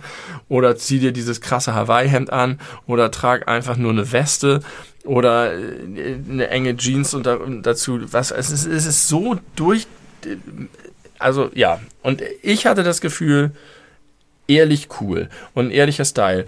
Und ich finde, seit ich, seit ich ein Kind bin, wahrscheinlich auch von meiner Mama eingeimpft, habe ich immer gedacht, Mode ist scheiße und scheiße und scheiße. Und das ist einfach nur so. Und jetzt kann man zwei Sachen machen. Entweder man entwickelt einen individuellen Style, was ich mein Leben lang immer schon geil fand, wenn Leute das hatten. Oder man geht auf Nummer sicher und trägt Jeans und T-Shirts und sieht nach niemandem aus. Dafür habe ich mich dann eher entschieden, weil ich einfach gesagt habe, lass mich in Ruhe. Ich will Sachen haben, die passen und bequem sind und alles andere will ich nicht. Ich will der Industrie kein Geld geben. Ich will nicht teilhaben. Ich trage alles auf bis zum Ende. Aber bis heute behagt es mir nicht, so Uniformen zu sehen. Und ich habe das Gefühl, die aktuelle Jugend ist geiler als die alten Jugenden. Weil die vielleicht auch ein bisschen anders. Müsste doch eigentlich in deinem, deinem, die alten Jugenden in, in der, auch mit dir sich decken, der du ja auch sagst, du hast manchmal das Gefühl, dass die ein bisschen mehr drauf haben. Ja, ich weiß nicht, ob, ob ich, ob ich äh, das auch so empfinde, dass es sich auch auf die Mode auswirkt, weil ich habe jetzt nicht den Eindruck, als Mensch, der nun beruflich äh, viel mit Anfang 20-Jährigen und oder Ende 10-Jährigen zu tun hat, äh, dass sich das jetzt extrem doll voneinander unterscheidet. Zu uns damals. Nee. Achso, die, die Insel unter sich. Genau. Die Wie würdest du denn deren Style beschreiben? Weiße Sneaker sind da weit vorne. Äh, ja gut, das ist glaube ich auch einfach sehr viel Bremen gewesen.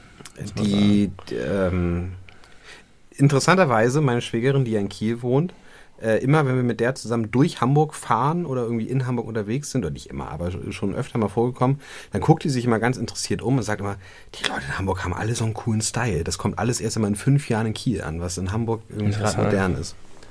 Und die hat sicherlich mehr Ahnung von Mode als ich. Interessant. Ich hatte nämlich darüber auch gesprochen, ich hatte gesagt, ich habe das Gefühl, Hamburg ist kein Trendsetter, aber Hamburg ist trendbewusst, so gerade so in der Schanze und so. Das heißt, man versucht irgendwie so zu sein wie, keine Ahnung, was da die großen angesagten Städte sind, ob das noch Berlin ist oder Lissabon oder was auch immer. Ähm, aber sehr, sehr trendbewusst auf jeden Fall und deswegen auch da. Und äh, das, was ich in Bremen erlebt habe, ist mehr so ähm, wir machen einfach unser eigenes Ding, das ist uns alles scheißegal. Wir sind gar nicht äh, trendbewusst, sondern es ist wirklich ernsthaft frei. Das ist mein Bild, was wahrscheinlich überhaupt gar nichts mit der Realität zu tun hat, aber mein Bild, was ich von Berlin habe. Mhm. Äh, alle sind völlig crazy und verrückt und frei in dem, wie sie sich irgendwie expressionistisch über Klamotten ausdrücken. Das wiederum aber als bewussten Style. Mhm. Also, ne, ich, ich, ich, bin besonders verrückt, weil ich das ja. Gefühl habe, ich muss besonders verrückt sein, weil ich mich noch also abheben möchte von den Leuten, die auch besonders verrückt sind. Das ist ja mein Vorteil gegenüber Berlin, dass einfach alle Leute, die in der Provinz sind, nach Berlin ziehen und dann denken, jetzt muss ich durchdrehen. Ja, Aber kann, immer noch mit ihrem Provinz-Mindset da rum, kann, rumrennen. Kann gut sein. Jetzt haben wir sehr lange über Mode gesprochen. Wollen wir eine Pause machen? Ich habe Durst. Ja, ich will nur noch zur Mode beenden. Ich habe nämlich eine Handy-Notiz zum Thema Mode. Das ist einfach Modeplakate oder Modewerbung was ist da nur los? Mit Modewerbung. Also wenn du mal so im Klamottengeschäft bist und einfach die großen Plakate siehst, die da hängen, die, die, die Models und das, was die tragen, hat nichts mit dem zu tun, was da verkauft wird oder was, wie die Leute aussehen, die dort einkaufen. Das ist einfach immer so eine parallele Alien-Welt mit so ganz, und ich weiß, ich verstehe Modefotografie nicht. Normalerweise wenn du zurück zu McDonalds deinen Burger verkaufen willst, dann ist das der Burger, sieht nicht so geil aus wie in der Verpackung, aber es ist der Burger heftig inszeniert. In, in Klamottengeschäften habe ich immer das Gefühl, die fotografieren die Aliens, die in Australien ihre Turbinen an den Strand spülen. Und es hat keinerlei Bezug zu den Produkten, die da verkauft werden oder den Menschen, die dort einkaufen. Also auch da sehe ich, ich, ich weiß genau, was du meinst. Ich sehe eine Entwicklung, weil es gibt jetzt auch immer mehr Fotos oder Modefotos von Menschen, die, ich sag mal jetzt in Anführungszeichen, normal aussehen. Ja. Also da sind nicht alle äh, super extrem dünn. Alle super extrem dünn und es gibt mal auch welche, da sieht man, die sind einfach leicht übergewichtig, die haben irgendwelche Röllchen, die haben jetzt irgendwie kein Sixpack oder was. Ähm, einfach ja, wie Menschen nun mal aussehen und nicht einfach alle wie klassische Models. Mhm. Das stimmt. Und das ist, glaube ich, eine ganz gute Entwicklung. Ja. Erinnert mich auch an Fight Club, wo sie im Bus stehen und, äh, und da auch so ein äh, Calvin Klein äh, Werbung sehen von so einem Waschbrettbauchmann und dann einfach die Frage, ist die Edward Norton stellt, sollte ein Mann so aussehen oder muss ein Mann so aussehen und Brad Pitt, hahaha, als Tyler Durden lacht halt darüber. Ich denke mir immer, du siehst doch so aus. also, warum lachst du darüber? Du siehst genauso aus, man sieht es im Film. Passt irgendwie nicht so richtig dazu. Aber äh, ja, also ich glaube, da ist eine ganz gute Entwicklung hin. Äh, also weg von diesem klassischen, ich meine, wie nannte man es früher bei Kate Moss? Heroin-Chick? Ja. Also nicht Chick im Sinne von das Chick, sondern Chic. Ja. Sagt man Chic? Chic. C-H-I-C. Ja. Äh, also, dass das schön ist, wie eine heroinkranke Frau auszusehen. unterm Strich, basically. Ja. Und sie war ja auch beides, Model und heroinkrank. Ja. ging das ganz gut Deswegen zusammen. War sie so erfolgreich, ja. möglicherweise. Und, ja. Sie hat das geprägt. Aber äh, äh, das, was du meinst, sollte ein Mann so aussehen. Ich meine, es gibt ja auch zum Beispiel Urlaubswerbung. Und da sind dann extrem attraktive Menschen, die ähm, im Pool liegen, am Strand sind, äh, eine gute Zeit haben. Da verkaufst du etwas, was Leute wollen. Die wollen so aussehen, die wollen dort sein und die wollen so ein Leben haben. Ja. Das verstehe ich. Ja. Aber wie diese Models in den Klamottenläden will niemand aussehen. Das, das ist nicht mal so. Da glaube ich der der Denkfehler. Aber das ist nicht, also dieses Schönheitsideal, was auch schon irgendwie krass ist, was verkauft wird naja, von also, attraktiven Frauen oder auch Männern und so. Also wenn du das, ist, das weicht immer noch ab von diesen seltsamen. Ich glaube, wenn du von den von der Werbung weggehst und hin zu so Modeschauen, wie die, ja. die, Leute so auf dem Laufsteg aussehen. Ja. So neuer äh, Louis Vuitton. Äh, das, das denke ich auch immer. Die, neu, die neuen Kollektionen, die auf dem Laufsteg prinzipiell, ja. die sehe ich nie auf der Straße. Nee, weil das aber auch super unpraktisch ist. Ja, aber was ist denn das für eine Scheinwelt? Schwere, was ist denn das? Spiralkleider sind. Was wird denn, ist das Kunst oder ist das Mode? Ich glaube, der, äh, der Übergang ist fließend. Als Kunst würde ich das verstehen. Aber ja. wenn du, aber wenn du jetzt in den Konsumbereich kommst und in einem Einkaufszentrum bist oder in einem Klamottengeschäft und dann damit konfrontiert wirst, dann weiß ich nicht, welcher Traum da verkauft wird. Ich glaube nicht, dass die Leute so sein wollen. Die sind, die sind so seltsam, die haben so seltsam geschnittene Kleidung, die gucken leer in die Ferne, die sind androgyn, die sind entmenschlich, die sind roboterhaft. Ja, deswegen sind ja vor allem die Menschen erfolgreiche Models, männlich wie weiblich, die eher ausdruckslose Gesichter haben ähm, und quasi in alle Richtungen geschminkt werden können. Und quasi so alle Stile bedienen können. Ja, okay, aber sie bedienen damit keinen Stil. Niemand sieht so aus. Ja. Und niemand trägt solche Klamotten. Das ist so weird. Wirklich, guck dir mal die Plakate an, auch heute noch. Das ist.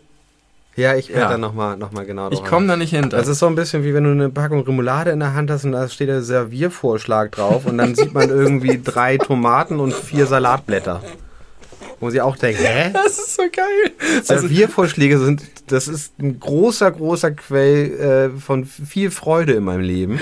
Wenn das so völlig absurd ist. ja, vor allen Dingen, es gibt so Sachen, da kannst du noch denken, okay, die schlagen jetzt vor, dass ich die Mayo dahin klatsche und daneben all diese anderen Sachen, die nicht in der Tube sind, drapiere. Kann ich noch verstehen. Ja. Aber dann gibt es sowas wie Fleischsalat. Ja. Und da ist es halt so, dass du dann auf so einer Gabel die Wurststreifen hast. Das heißt, ich muss erstmal den Fleischsalat waschen, damit ich die Wurststreifen von der Mayo befreien kann und dann die Elemente irgendwie neu machen. Und dann steht daneben aber Serviervorschlag. Und Serviervorschlag muss da ja offensichtlich stehen. Ich habe da neulich auch mal was drüber gelesen, weil mich das interessiert hat, warum das eigentlich so sein muss. Und es ist auch irgendwie ein Ding, was mit, mit Leuten, die aus dem Ausland kommen, die da immer groß erheitert drüber sind. Ähm, und es muss ja irgendwie so sein, aber ich finde, wenn es gesetzlich vorgeschrieben ist, dass du das da draufschreibst, damit die Leute nicht denken, dass das ist, was sie kaufen, dann muss es auch, also dann muss es auch machbar sein. Ja, oder einfach besser zum Produkt passen. Ja, dann das möchte ich manchmal sozusagen- passt es einfach überhaupt nicht zum, zum Produkt. Das Und muss wenn, ein dann Test machst du sein. bei Fleisch, Fleischsalat eine Stulle hin, wo das drauf ist. Ja, genau. Mit vielleicht noch ein Blättchen drauf Ja, genau. drapiert. Genau. Und nicht so ein Scheiß. Serviervorschlag. Das ist, da muss man sich mal ein bisschen mehr mit beschäftigen. Also mit mehr, mehr Die Beispiele. besten Die Serviervorschläge. besten Servier gibt es garantiert im Internet. ja. Top 10 beste Serviervorschläge. Und dann versuchen, das wäre auch mal eine, wenn wir noch YouTube-Videos machen würden, wäre das eine, eine neue Kategorie für uns. dass wir das versuchen nachzustellen. umzusetzen. Ja. die Episode sind Serviervorschläge bei die Beleuchtung. Und dann muss man, das könnte so ein äh, Joko und Klaas Battle sein, dass man das gegenseitig, man sucht die Sachen, die am schwersten sind und dann muss der andere das machen. Und wer näher dran ist, das. hat, hat, hat gewonnen. Habe ich schon mal erzählt, dass äh, du guckst ja nun kein Fernsehen, aber dass es immer, wenn es eine neue Staffel Germany's Next Topmodel gibt, heißt es in der Werbung immer Germany's Next Topmodel bei Heidi Klum. Und ich beim Hinhören immer denke, das würde dann alles bei ihr zu Hause stattfinden. also ich, ich weiß natürlich, was das Ja. eigentlich heißt, aber ich äh, Ja. denke immer, Bei alles bei Heidi Klum zu Hause. Ja. Nett, dass sie ihre Schlösser zur Verfügung stellt. Sie und Tom. Bevor wir in die Pause gehen, damit ich das nicht noch nach der Pause mache, äh, ich habe noch gerade noch eine McDonalds Handy-Notiz gefunden. Mir ist noch nicht aufgefallen, dass es noch nicht lange her ist, dass man bei McDonalds nicht mit Karte zahlen konnte. Oh, echt? Das war sehr, sehr lange nicht möglich, dort eine Karte zu zahlen. Und aus heutiger Sicht ist es so absurd. Ja. Aber was Und ich weiß noch, so wie geil ich her? das fand. Also, Ja, also sagen wir- mindestens mal seitdem es diese Selbstbestell. Äh, Ja, ja, klar. Also noch nicht so lange hier ist relativ noch nicht so lange, wie man denkt, dass es sein müsste. Ich würde denken, es müsste seit 1960 ungefähr gehen. Aber ich würde sagen, dass sie das Mitte der 2000er eingeführt haben. Wie Aldi. Aldi auch ganz lange. Aldi noch absurder. Ja. Dass du mit Bargeld zu Aldi gehen musstest, Ja. um deinen Wocheneinkauf für 100, 150 Mark D-Mark zu bezahlen. Das war, das weiß ich nämlich so genau, weil meine Mutter äh, hatte eigentlich früher immer entweder Aldi, beziehungsweise einmal die Woche ging es zu Aldi und einmal die Woche zu Tom. Ja. genannt Tum, habe ich schon mal gesagt. Ähm, und sie muss, hat immer, wenn sie wusste, sie geht am nächsten Tag zu Aldi, musste sie vorher zur Sparkasse, um sich genügend Bargeld zu holen, weil man da nicht mit Karte bezahlen konnte. so Daran erinnere ich mich noch sehr genau. Wirklich absurd. Und ich wurde heute, als ich in der Tankstelle mir was zu trinken gekauft habe, wurde ich komisch äh, angeguckt, hatte ich das Gefühl, als ich gesagt habe, gern im Bar. Ja, das habe ich neulich auch gehört von jemandem, wo irgendjemand was bezahlen muss und dann gesagt, nur Karte. Hier, und dann, nee, ba- bar. Bares Geld ist gutes Geld. Zack, zack, hier, bar. Nein, wir nehmen nur die Karte. Sie Ich- müssen Bargeld nehmen. Ich war gestern bei Man muss Bargeld Decathlon. Weiß ich nicht. Glaube ich nicht. Mm -mm. Es gibt auf jeden Fall Läden, die sagen äh, EC only. Äh, Ich habe zum Beispiel mal, war ich in so einem sehr guten veganen, veganen äh, Cupcake-Laden in Ja. der Schanze. Kann man, also gibt Bargeld Das gar kann ich nicht. mir gar nicht vorstellen, Und- dass, dass das in Deutschland möglich ist. Das ist die Zukunft, das ist schon möglich. Ähm, jetzt hast du mich rausgebracht. Was wollte ich vorher sagen? Bargeld, EC, Cupcake. Die Cupcakes haben mich nee, rausgebracht. vorher, vor den Cupcakes war es. Da habe ich gesagt, bares Geld, deutsches Geld, gutes Geld. nee, deutsches Geld haben wir nicht gesagt. Ja, vielleicht fällt es mir gleich wieder ein. Einzelhändler und andere Geschäfte dürfen Dürfen- Bargeldzahlungen nicht ablehnen, außer beide Parteien haben sich vorab auf eine andere Zahlungsweise geeinigt. Okay, dann ist es, wenn man ein Schild aufstellt, nur IC ist und man geht da rein, dann hat man sozusagen die äh, Geschäftsbedingungen akzeptiert. Das kann ich mir eigentlich nicht vorstellen. Geht, Geschäfte dürfen die Annahme ablehnen. Ja, ist ja auch sinnvoll. Ach so, genau, ich wollte sagen, äh, ich war gestern zum ersten Mal bei Decathlon hier Ja. am Langhornmarkt. Da gibt's ja überhaupt keine Kassen. Also keine Ja, doch, doch, Kassen. man kann da noch hingehen. Aber das ist geil, da schmeißt du in diese Dinger rein, ne? Und Korb, scannt die ne? sofort. Er scannt die sofort. Er ist so schnell mit dem Scan. Und das ist natürlich auch äh, bargeldlos, logischerweise, weil da kein menschlicher Kontakt notwendig ist. Ja, Kunden müssen das nicht akzeptieren. Okay, ja, dann kriegen sie halt kein Cupcake. Oder was? Ich glaube, du musst Oder bedient werden. Das ist doch das, was mein Vater, als wir da waren, wo Ja. ich davon erzählt Und habe. wurde er bedient? Wo er nicht bedient wurde? Nee. Ne, siehst du. Nee, deswegen hat er ja auch überlegt, ob er hier mit Paragraph 14 Absatz 1 äh, Satz 2 Bundesbankgesetz kommt. Oder so. Ja, Deutsche haben durchschnittlich 1364 Euro zu Hause. What? der Kunde muss vor Kaufabschluss über die Mo Zahlung. Moment mal Was kurz. Bargeld statt Bankkonto. Deutsche haben durchschnittlich 1364 Euro zu Hause. Wo steht das? Da, Da? da, da, da. Ähm, also, das bedeutet, weil ich ja glaube, ich gehe- schließe es wieder von mir auf andere, ich habe vielleicht, wenn es hochkommt, okay, wir haben eine Ka wir haben, ich und meine Frau haben eine Kasse, da zahlen wir jeden Monat jeweils 200 Euro rein. Eine richtige Kasse, Kasse. Ja, also so ein, so ein Behälter, keine Ja. Ahnung, tun wir das da immer rein. Ähm, ist auch immer relativ schnell wieder leer. Aber das heißt, zu Anfang des Monats haben wir dann 400 Euro plus, da habe ich vielleicht noch 30 Euro im Portemonnaie, sie vielleicht noch mal 30, sind wir Ja. bei 460 Euro. Was schon sehr, sehr, sehr viel ist. Das ist schon wirklich so, so eigentlich die oberste äh, Grenze, außer meine Eltern schenken mir wieder 2500 Euro bar. Das ist aber nicht die Regel.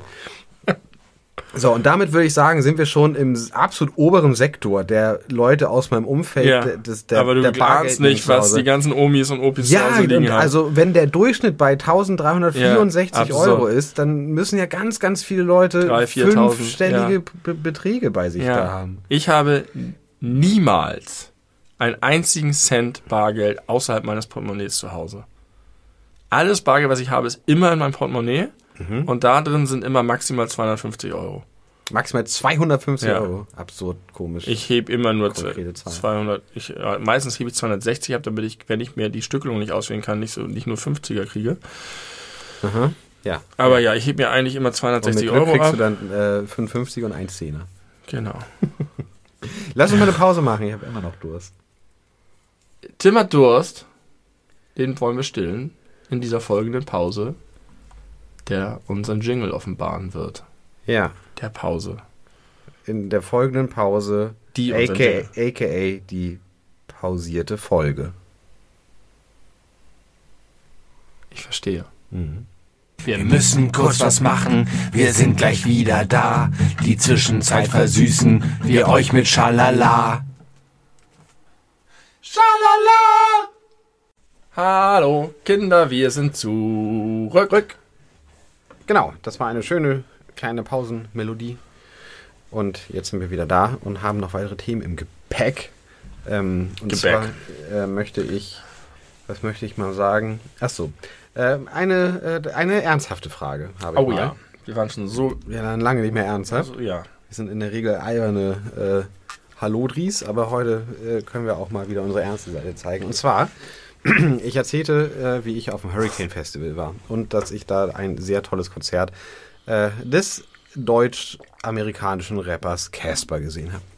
Und äh, ich hatte dir ja mal ein Live-Video von diesem Auftritt gezeigt, wo er nicht auf der Bühne stand, sondern auf einer Traverse, die Ja. quasi hinter dem ersten Wellenbrecher oder im ersten Wellenbrecher stand, äh, was äh, wirklich ganz beeindruckende Aufnahmen äh, kreiert hat, zu sehen auf seiner Instagram-Seite äh, bei den Reels, kann ich sehr empfehlen, sich das mal anzuschauen. Schon ziemlich irre, was da abgegangen ist. Aber man muss natürlich dahin kommen. Also man muss als Künstler den Weg ja erstmal schaffen. Und das sind ja schon, keine Ahnung, kann ich schlecht schätzen, vielleicht 100, 150 Meter.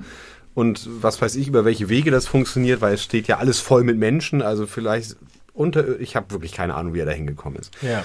Also er hat auf der Bühne einen Song gespielt, einen Song, äh, der einfach ja ein krasses, äh, krasser Text über Depression ist. Und äh, er hatte eine ziemlich coole Band dabei mit äh, Streichern und äh, vielen anderen MusikerInnen. Und dann haben sie diesen Song, also die MusikerInnen haben diesen Song im Grunde weitergespielt mit so, einem, so einer schönen, schönen Streichfigur, äh, währenddessen er diesen Weg dahin äh, hinter sich gebracht hat. Und das hat bestimmt, ich würde mal sagen, vier, fünf Minuten gedauert. Ja.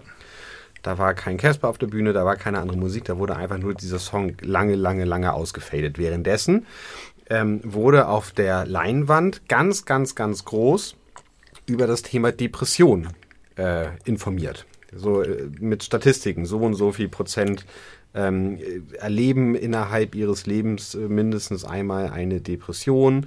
So und so viele Menschen sind generell von äh, psychischen Problemen belastet. Ähm, äh, dann Tenor, ihr seid nicht alleine, es gibt Hilfe, äh, meldet euch unter der Telefonnummer, guckt bei der äh, Internetadresse nach, ähm, ihr seid nicht allein. Das stand da ganz, ganz, ganz groß, während so schöne Streicher die ganze Zeit gespielt haben. Äh, du bist nicht allein, Hilfe findest du hier und dann vier Adressen oder was. Und ich habe mich so gefragt, auch weil es natürlich so ein bisschen länger gedauert hat, was macht das mit Menschen, die davon betroffen sind, direkt? Also ich gehe davon gesagt aus. du bist nicht allein und die denken aber du, ich bin alleine. Ja, und vor allem, nee, also vor allem in der Situation auf dem, äh, auf dem Rockfestival.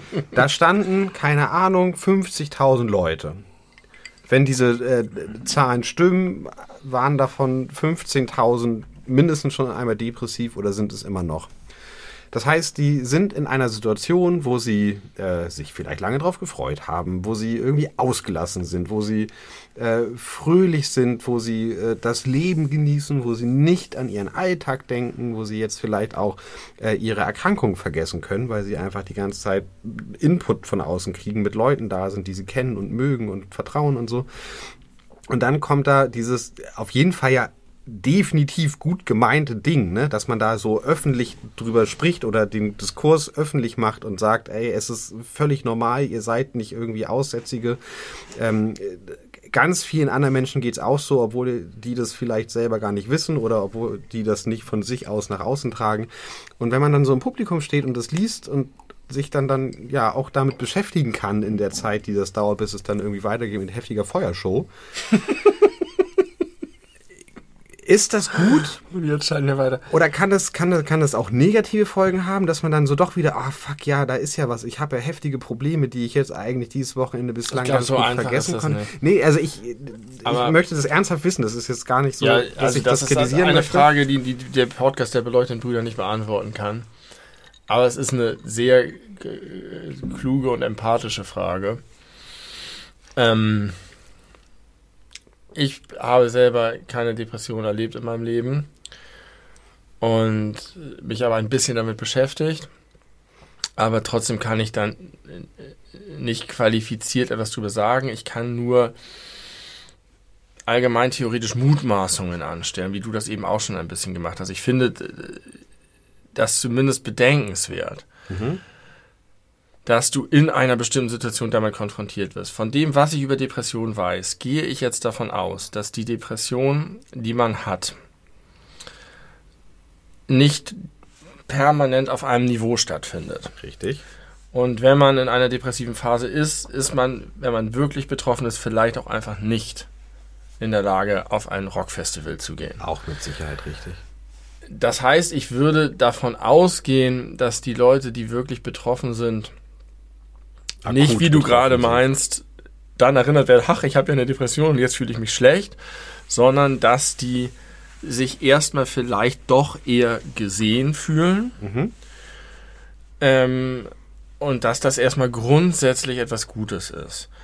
Und dass sie im Zweifel so sehr damit vertraut sind, dass das jetzt nicht irgendwie, also sicherlich gibt es Dinge, die das lostreten und die das auch äh, beschleunigen oder verschlimmern.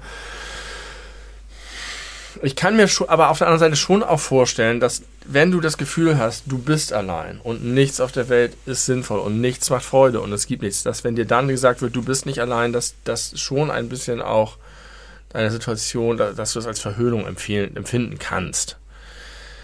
Oh, okay, daran habe ich gar nicht gedacht. So nach dem Motto, so ja, fuck it, ich bin halt allein. Und ich bin es auch hier auf diesem scheiß Festival mit 50.000 Leuten, die dieselbe Musik hören wie ich, aber ich bin trotzdem einfach allein mit meinem scheiß Problem.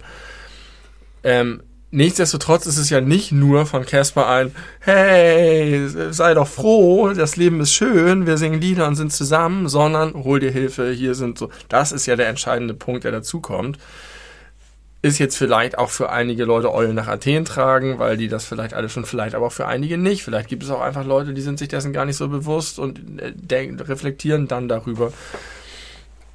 Und vielleicht ist das ja so eine Situation, äh, so, also ganz, ganz aufrichtig, wenn man auch nur eine einzige Person davon erreicht oder die sich davon angesprochen fühlt oder die damit so den letzten Schubs bekommt, so okay, äh, ich äh, ja. habe das Gefühl, ich habe ein Problem, ich hole mir jetzt Hilfe. Wahrscheinlich deswegen. würden auch die meisten Leute, die vielleicht sich deswegen schlecht fühlen, sagen, wenn es anderen Leuten hilft, ist es das wert. Ja. Weiß ich.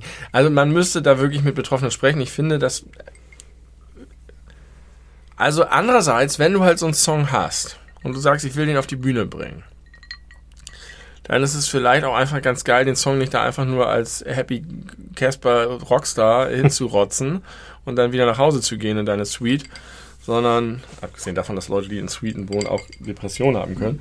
Casper zum Beispiel. Casper zum Beispiel. Hat lange drunter gelitten. Aber ähm, also insofern ist es vielleicht gut, dass er das flankiert. Auf jeden Fall wird er sich viele Gedanken darüber gemacht haben. Und mit ich bin Sicherheit. mir sicher, dass er auch äh, mit seinen eigenen Erfahrungen darüber nachgedacht hat und auch mit anderen Betroffenen vielleicht darüber gesprochen hat. Ähm, ja, es ist super schwierig und es ist schon bedenkenswert. Aber ich kann da nicht, nicht viel mehr zu sagen, außer solche, solche Vermutungen anzustellen. Aber unterm Strich ist es schon eher gut, das so zu machen, als es gar nicht zu thematisieren. Ja, du könntest natürlich, ja. Ich, ich, ich, glaube schon, aber vielleicht würden dir Betroffene was anderes sagen. Ja, oder wie manche sehen es so, andere sehen es so. Wahrscheinlich ne? ist es das, so. Das ist wahrscheinlich die Wahrheit, ne? dass manche Leute aber sagen. Ist das nicht krass, wenn du vor so vielen Leuten auftrittst und du weißt, ja, klar sind da Leute im Publikum, die unter Depressionen leiden und du wirst vielleicht einfach, vielleicht wirst du mit deiner Entscheidung manchen Leuten damit den Abend oder vielleicht sogar, wenn es ganz doof läuft, die nächsten Wochen schlimmer machen. Anderen wirst du vielleicht helfen hast du plötzlich so einen, Muss man das, so einen Einfluss. Ja, musst, musst du das irgendwie äh, für dich gewichten, was dir wichtiger ist. Das habe ich mich auch schon mal. Wir, wir, haben eben kurz gesprochen in der Pause über, über unseren eigenen kürzlichen Auftritt und dass es für uns irgendwie besonders war.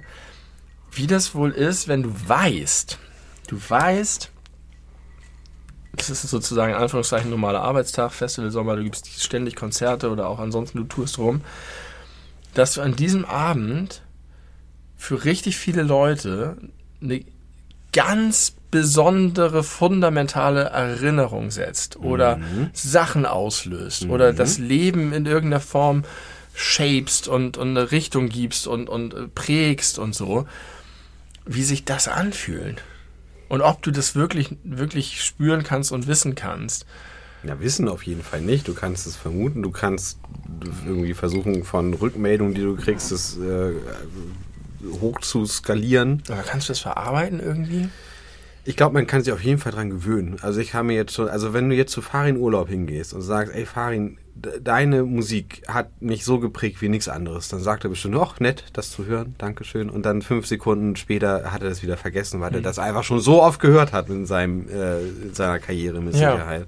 Aber ist es nicht trotzdem, also was für ein geiles Privileg. Absolut, ja. Äh, da, äh, das hätte ich auch gern. Das ist auch keine andere Leute Leben positiv prägen. Ja, ich meine, also jetzt werden wir nochmal kurz selbstreferenziell, ne? Aber so ausgehend von der einen oder anderen Rückmeldung, die wir jetzt für allein unseren Podcast zum Beispiel schon bekommen haben, tun wir das ja im Kleinen. Also wir werden sicherlich, zumindest meines Wissens, keine lebensverändernden äh, Dinge angestoßen haben im Leben der Leute, die diesen Podcast hören.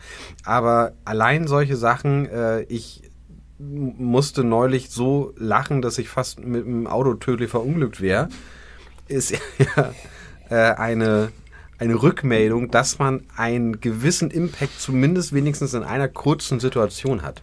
Ja, das stimmt. Okay, aber wir sagen es immer und es stimmt auch. Es, ist eine Rückmeldung, die einen total freut. Mhm. Aber ich vermute, dass das wahrscheinlich vielleicht sogar den meisten KünstlerInnen so geht. Ich kann das niemals so annehmen, wie ich selber empfinde gegenüber Sachen, die mich begeistern. Mhm, mh, mh, mh. Und ich glaube, den, gerade je größer das, das Datum ist, umso mehr klafft das ja auseinander.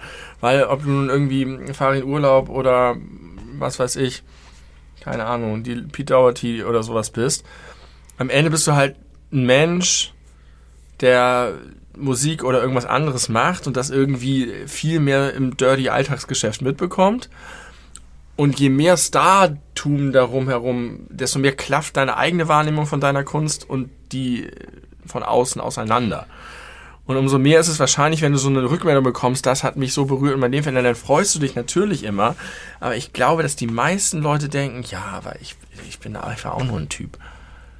Weißt ich du? kann mir Billie Eilish nicht beim Wäscheaufhängen vorstellen. Und sie würde das bestimmt machen. Ja, ja. Das fand ich neulich, als ich den Tweet von Stephen King gelesen habe, der darüber ge äh, gefragt hat, ob es irgendjemand schon mal geschafft hat, seine Seife bis zum Ende zu benutzen. Ja. Bei all solchen Sachen. Stephen King benutzt. Bild- er, muss, er muss sich selber die Hände waschen. Solche, und dass er sich über solche Sachen Gedanken macht. Und so, dass, Ja. Das erinnert einen immer daran. Und das ist natürlich auch ein Problem vielleicht für Stars manchmal, weil das so eine Dekonstruktion, so eine Desillusionierung von Stars ist, weil sie sie zu Menschen machen. Und die leben ja auch davon, dass sie unnahbar und übergroß sind. Ja. Und äh, trotzdem hakt man da immer ein bisschen hinter. Aber- und wenn man selber betroffen ist und, und, und wenn ich mir jetzt vorstelle, wir würden das, was wir machen, oder ich würde irgendwas anderes machen oder keine Ahnung, und das würde so viele Leute erreichen, würde ich darauf genauso reagieren wie auf so eine äh, freundliche, tolle Rückmeldung zum Podcast, dass ich denke, das freut mich ehrlich.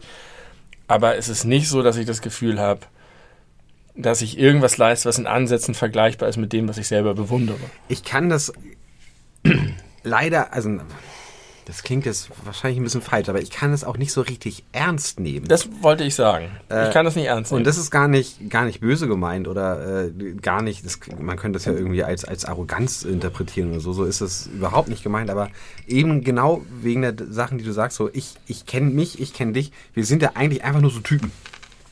Und Billie Eilish ist unterm Strich auch einfach nur eine junge Frau, die halt Musik macht, die von sehr vielen Menschen gut gefunden wird und deswegen sie auf so einen, so einen Thron gehoben wird. Das ist ja bei uns logischerweise nicht so äh, vergleichbar.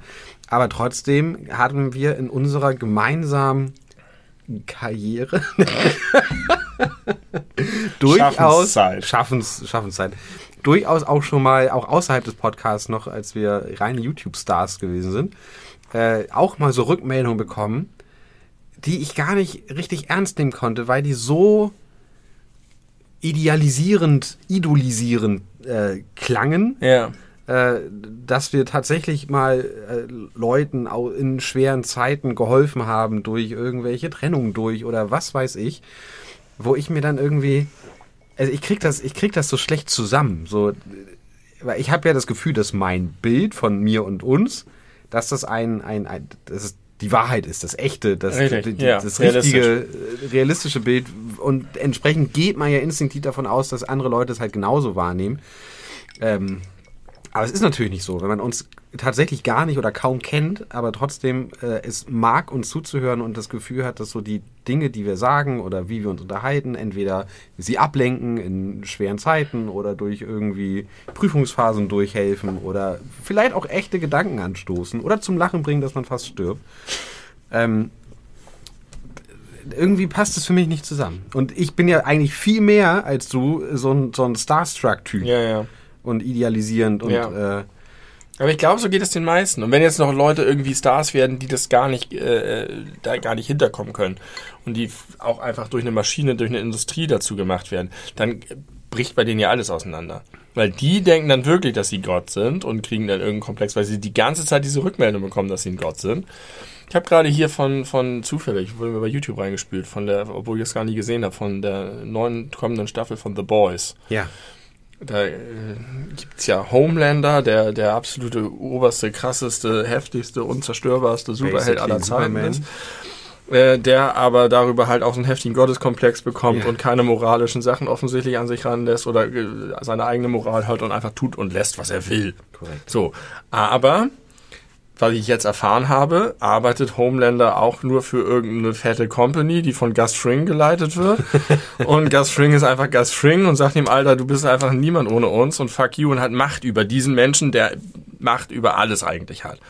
Ich kenne die inneren Zusammenhänge ja, der Serie. Du bist da, bist da nah an, an, an der echten Welt. Ähm, und, von The Boys. und auch da ist es halt irgendwie so, dass du sozusagen diesen heftigen Gotteskomplex bekommst ich habe jetzt mal, kriege jetzt meinen Zirkel nicht mehr, wie rum ich überhaupt zu The Boys gekommen bin. Aber äh, ja, weiß ich auch nicht mehr. Ja, sorry. Schon gut. Wenn ich die Folge höre, dann fällt es mir wieder ein. ein. Und dann, ich glaube, es ist auch nachvollziehbar. Es ist auf jeden Fall interessant, wie, wie sehr dann irgendwie Fremd- und, und Eigenwahrnehmung da auseinanderklaffen können.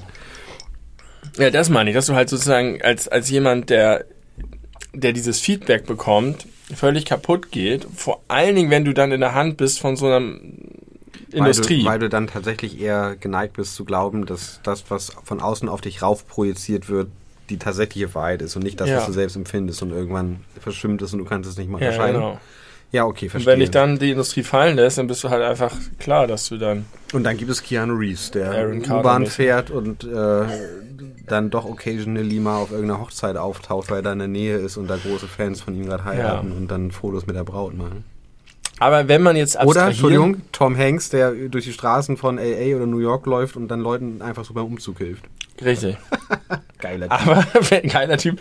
Aber wenn du jetzt von dir selber abstrahierst und von dem, was du gerade berichtet hast, ähm, dann kann man vielleicht auch einfach wirklich davon ausgehen, dass Billy Eilish Wäsche aufhängt und dass sie einfach alle Menschen sind, die Talent haben, die Glück hatten, aber es gibt auch einfach Leute, die einfach extrem talentierte MedizinerInnen sind oder extrem talentierte FeinmechanikerInnen oder sonst was und zwar auf selbem Niveau Dinge leisten, aber sind halt einfach, aber die sind halt einfach nicht im, im Fokus der Öffentlichkeit und gehen ja. damit dann anders um. Ja. Wie sind wir darauf gekommen, auf diese Selbstreferenzialität? Über Casper, glaube ich. Da und die Depression. Und Depression und äh, was das mit den Leuten macht. Aber dazu passend ein Gedanke, den ich hatte, äh, als ich jetzt bei dieser Hochzeit war. Äh, Leute, die auf einen Thron gehoben werden und äh, scheinbar über einem schweben ich würde von mir behaupten, ein relativ gutes Gespür eben halt so für Pop-Sensationen zu haben. Ne? Wir sprachen letzte Folge über Harry Styles und Taylor Swift. Wir haben schon viel über Billie Eilish gesprochen. Ich habe übrigens für meinen Vergleich von Harry Styles und Taylor Swift, da war in beiden Namen kein TH drin. Nee. habe ich äh, Zustimmung bekommen. Zustimmung bekommen. Ähm, aber weil man könnte denken, okay, das ist irgendwie weit weg von mir, weil das ist nun wirklich eher Jugendkultur und ich, bin, ich gehe auf die 40 zu. Aber ich verstehe Beyoncé nicht. Ich verstehe nicht, warum Beyoncé den Status hat, den sie hat. Das geht mir nicht so richtig in den warum Kopf, nicht? weil ich nicht weiß, warum. Sie hat, also, die hat mittelgute Popsongs, so ein paar Hits, geht als hervorragende Sängerin, was man ihren Songs aber gar nicht anhört, weil die das nicht hergeben. Es ist nicht wie bei Whitney Houston oder irgendwie frühe Mariah Carey Songs oder keine Ahnung, Christina Aguilera oder Celine Dion, wo man auch in den Songs hört, dass das hervorragende, fantastische, hochbegabte Sängerinnen sind. Das mag bei ihr sein, aber bei All the Single Ladies, All the Single Ladies. Ja, Moment mal. Ah, oh, oh, aber All ah, the Single oh, Ladies ist nicht Beyoncé, sondern Destiny's Child. Das ist Beyoncé. Ja, aber es ist doch nee, als Destiny's ist, Child, nee, oder? Beyoncé's äh, Solo, Solo-Track. Ja? Ja. Ziemlich sicher. Glaubst mir wieder nicht. Gleich googelst du. Ich sehe das schon nee. kommen. Single Kann sein. Beyoncé. Und äh, was ist der andere große Hit gewesen? Schon wieder vergessen. Aber die, die, ich muss auch gestehen, dass ich auch mal sie ein bisschen mit Rihanna durcheinander werfe. Ähm, Rihanna hat meines Erachtens die deutlich besseren Songs als, als Beyoncé. Aber das ist natürlich Geschmackssache. Aber sie geht ja wirklich so als. Aber Beyoncé ist ja Destiny's Child, richtig? Sie war bei Destiny's ah, genau. Child, ja. Und die hat einfach ihre Karriere gekickstartet, diese Band, wenn ich sie nennen. Ähm, und wahrscheinlich ist die einfach. Also ich stelle mir das so vor, dass Beyoncé einfach eine heftige Businesswoman ist. Mit Sicherheit. Die mit diesem Kickstart ihrer Karriere durch Destiny's Child, wo sie einfach ein Popphänomen war, wie viele andere auch, danach einfach sich überall reingehackt hat und organisiert hat und angefangen hat mit Mode und Parfum und was auch immer und Ach, also meinst, sich selber sie- zur Marke gemacht Dass sie hat. gar nicht äh, nur ausschließlich über ihre Musik diesen Status erreicht hat, sondern wegen all der anderen Dinge, die sie dann auch noch gemacht Mhm. Das vermute hat. ich. Da hat sie noch Jay-Z geheiratet, Mhm, der das ja quasi Beyoncé männlich ist, in Amerika jedenfalls. So, was so wie den- Harry Styles und Taylor Swift. Nur, ja, nur, dass Harry Styles und Taylor Swift nicht verheiratet sind. Mhm. Sollten die mal, wollen wir die mal Vielleicht verkuppeln? soll, ja, wir können ja mal äh, bei Instagram schreiben. Mhm. Mach ich Mach mal. Dear Harry, please date Taylor Swift. Sincerely, the beleuchtete Brüders. Ja. und vice versa. Ja, also ich, ich, ich verstehe ich verstehe dieses Phänomen äh, Beyoncé nicht. Ich bin aber auch wirklich nicht tief drin. Aber ich finde auch die, die Songs, die ich von ihr kenne und ihr zuordnen kann, auch alle so mäßig gut. Und auch bei Jay-Z verstehe ich es ehrlich gesagt nicht. Aber da bin ich noch viel weniger in der Musik drin. Da kenne ich eigentlich nur 99 Problems und das Ding, Ja, was er mit Linkin Park gemacht Hard Knock hat. Life war doch auch, oder? Ja? It's a Hard Ja, Knock ich, ich kenne den sehr wohl. Ich Ist das glaub, auch das Jay-Z? Ja, kann sein. Kann sein. Jay-Z ist, glaube ich, ein guter Typ. I don't know. Eindruck. Ich habe doch, habe ich, war das nicht auch bei Hip-Hop? Ist egal. Ja. Also, kann sein.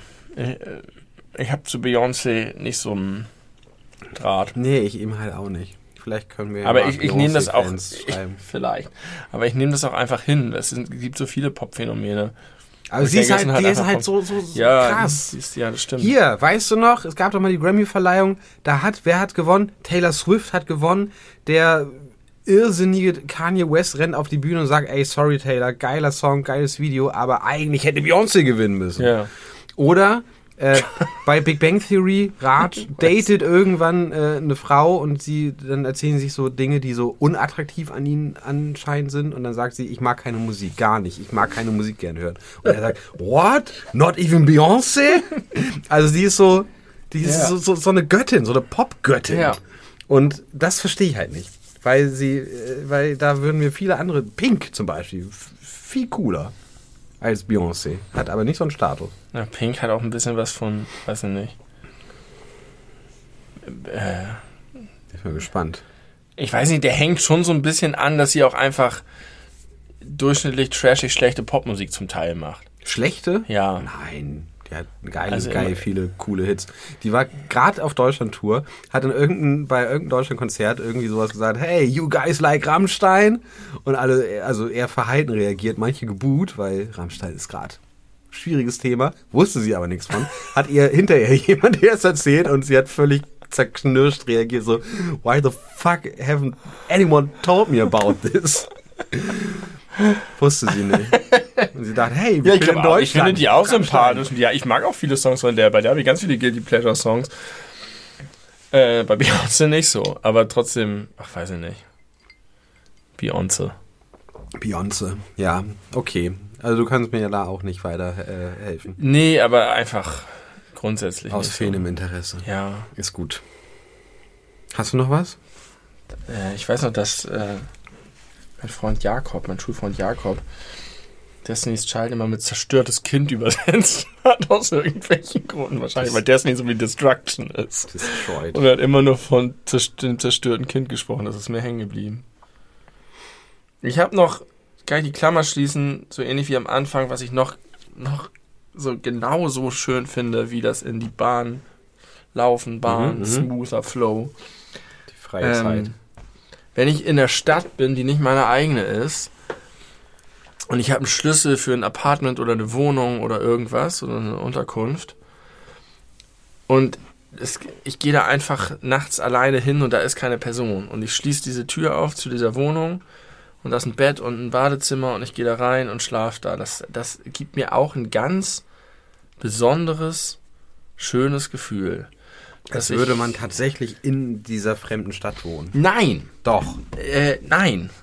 Doch, doch. Nein, das meine ich nicht. Im Gegenteil. Ähm, es ist gerade, dass man an einem fremden Ort ist, an dem man eigentlich nicht ist, aber dass man eben nicht an eine Rezeption geht und, mm, und ein Check-in macht oder so, sondern dieses Casual-mäßige. ja.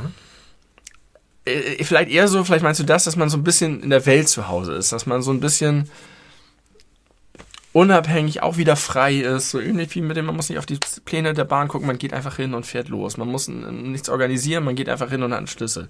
Das beides gibt mir ein sehr gutes Gefühl. Aber es ist doch, ist doch genau das, was ich gesagt habe. Als würde man in einer Stadt, wo man eigentlich nicht wohnt, wirklich wohnen. Nicht mit Hotel, mit Hostel, mit Rezeption ja, und wenn ich das Gefühl Leute hätte, dass ich da wirklich wohnen würde, dann wäre hätte es eher wieder was von was Vertrauten. Nein, also es nein, geht mir nein, nicht nein, sozusagen darum, dass ich da Das- wohne, oder sondern gerade darum, dass ich an einem fremden Ort Ich bin habe und ja dann nicht liege ich gesagt- irgendwo in einem Bett. Ich habe ja nicht gesagt, als, weil man das Gefühl hat, dass man da schon seit zehn Jahren wohnt, sondern dass man für den Moment da wohnt. Also, dass es schon was Besonderes ist, weil es neu ist, aber man fühlt sich jetzt nicht wie so ein Touristen äh, Ja, genau. Dussel, sondern Genau. man hat hier, hey, ich habe hier meinen Ja. eigenen Schlüssel, ich habe hier mein eigenes Apartment und ich war vorhin schon mal da und mein Portemonnaie habe ich da schon, ich habe schon meinen Platz für mein Portemonnaie gefunden und das nehme Ja. ich jetzt dahin und dann kann ich das immer mitnehmen, wenn ich rausgehe und wieder hinlegen, wenn ich wiederkomme. Das ist so toll, ich liebe das. Und gerade das Alleine sein, ganz ohne Angst, ganz ohne Begleitung. Dann komme ich da rein mit meinem Rucksack, stell dir da hin, leg mal irgendwie mein Buch oder meine Brille oder mein, mein Schlüssel irgendwie. Das ist super geil. Ja, Finde ich das richtig fühl toll. Das äh, finde ich gut an Airbnb. Und äh, um noch mit der, das habe ich, habe ich neulich schon im Discord erzählt, da hast du es vielleicht auch schon gelesen. Aber das war schon krass, was ich jetzt in Bre- Bremen, bevor ich da in meine alleine in die Wohnung gegangen bin. Ähm, da waren wir abends noch in der Nähe von da, wo unsere Kinder geschlafen haben, noch sehr spät was essen. Und dann sitzt man da und es ist so ein Urlaubsgefühl und so- Urlaub in Bremen. Urlaub in Bremen, aber es war so, war so richtig wie im Süden irgendwie. Es war abends warm, Leute waren draußen, es war was los. So, und dann haben wir da noch was gegessen. Übrigens richtig geil. Ich wollte, da, das ist immer mein Problem gewesen. Immer wenn ich in Bremen bin, da ist halt so ein, so ein Viertel mit so einer großen Meile und da sind halt so tausend Geschäfte und Läden und alle haben irgendwie, überall spricht, springt ein geiles Essen an. Und immer wenn ich in Bremen bin, konnte ich das nicht essen. Warum?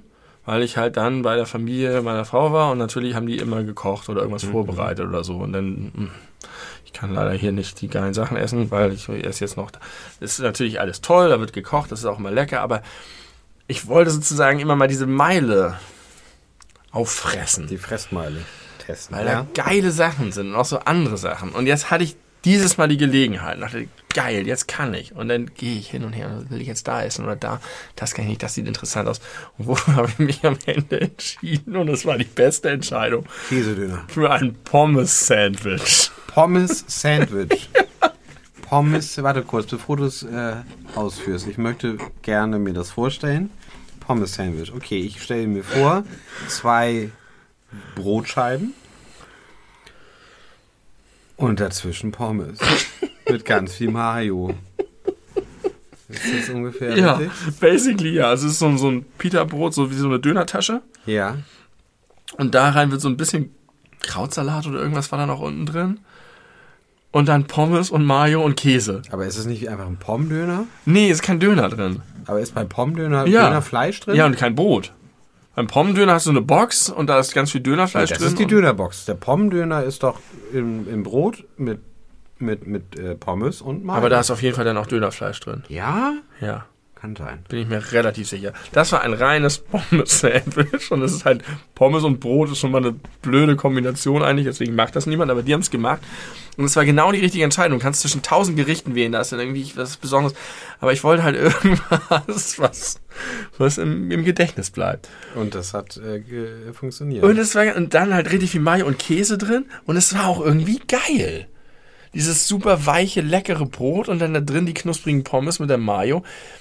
Das äh, Warst du mal bei Frittenwerk? beste Form von Trash Food, ja, mehrfach schon. Und findest du es auch richtig gut? Ich finde es ganz gut. Ich Ganz find's, gut. Ja, ich mag, äh, ich finde diese Poutine ganz geil. Poutine? Ja, das ist dieses kanadische Frittengericht, wo sie dir so Bratensoße und ich glaube noch Oh, Radieschen i, oder so. ja. Braten, so- das, diese dunkle Soße, ne? ja, das ist Poutine. Abschaffen. Abschaffen bitte. Das ist schon irgendwie ganz geil pervers. Das, äh, ich, ich finde dunkle Bratensoße, also ich weiß, viele Leute mögen das. Ich mag es überhaupt nicht. Und bei der Hochzeit gab es unter anderem Roast Beef, aber so dick. Ja. So dicke, das sind, weiß nicht, drei Zentimeter? Drei Zentimeter dicke ja Scheiben das Roast ist Beef. Seltsam. Super lecker. Ja. Extrem lecker. Und dazu gab es halt so eine Soße. Keine Remoulade. Nee, es gab die Soße und noch irgendeine andere, die war aber eigentlich für noch was anderes, was es alternativ gab oder zusätzlich gab. Ich habe äh, das alles ohne Soße, komplett ohne Soße gegessen. Einfach pur. Na, das war also, bei meiner Oma gab es halt immer aus so einer, aus einer so einer Sauciere. Ja, natürlich. Immer richtig, die hat immer richtig viel Bratensoße gemacht. Diese Ja. schöne, sämige, sahnige, dunkle, braune Soße. Ja. Und ich musste halt am Anfang dann immer irgendwie einmal, was weiß ich, was es dann gab, das Fleisch essen. Und dazu gab es immer Rotkohl und Kartoffeln. Mhm. Wenn ich dann durch war, durch den ersten Zwangsgang, dann habe ich mir beim zweiten Mal kein Fleisch mehr genommen, sondern nur, Kartoffeln, ein, ein Rotkohl. Wasserglas zu braten. Nee. Rotkohl, Kartoffeln, die Rotkartoffeln zerstampft, in dem Rotkohl vermischt und dann richtig viel Bratensoße darüber. Und das dann Ich reingeschlabbert. glaube, ich glaub, bei mir ist es auch so ein bisschen Familienprägung, weil es eben halt gerade zu, keine Ahnung, Weihnachten oder Geburtstagen oder was weiß ich, gab es dann halt immer irgendeinen Braten mit genau dieser Bratensoße. Ja, klar. Bei meinen Eltern, bei meinen Großeltern hat irgendwie immer gleich, schmeckt auch immer gleich. Ich glaube, das ist, Ist auch, auch so, immer diese, ja. diese fertigen Dinger. Aber bei. Frittenwerk, diese Poutine, das ist mir völlig neu gewesen. Das ist halt kanadisch und äh, fand ich geil. Aber da gibt es auch alle möglichen anderen Sachen. Hauen die, die ist einfach eine Deluxe Pommes-Scheiße. Du kannst dir Avocado-Scheiße draufballern oder Röstzwiebeln und Chili-Scheiße oder was. Ah, Ist egal. Ist schon ganz okay. Aber schon auch recht teuer irgendwie, weil du willst dann, das, du zahlst ja den Preis für ein richtiges Essen und das macht auch irgendwie satt, aber ich kann mich nicht nur mit Pommes satt essen. Pommes sind eine Beilage und die machen die Beilage zum Hauptgericht und das ist so-so.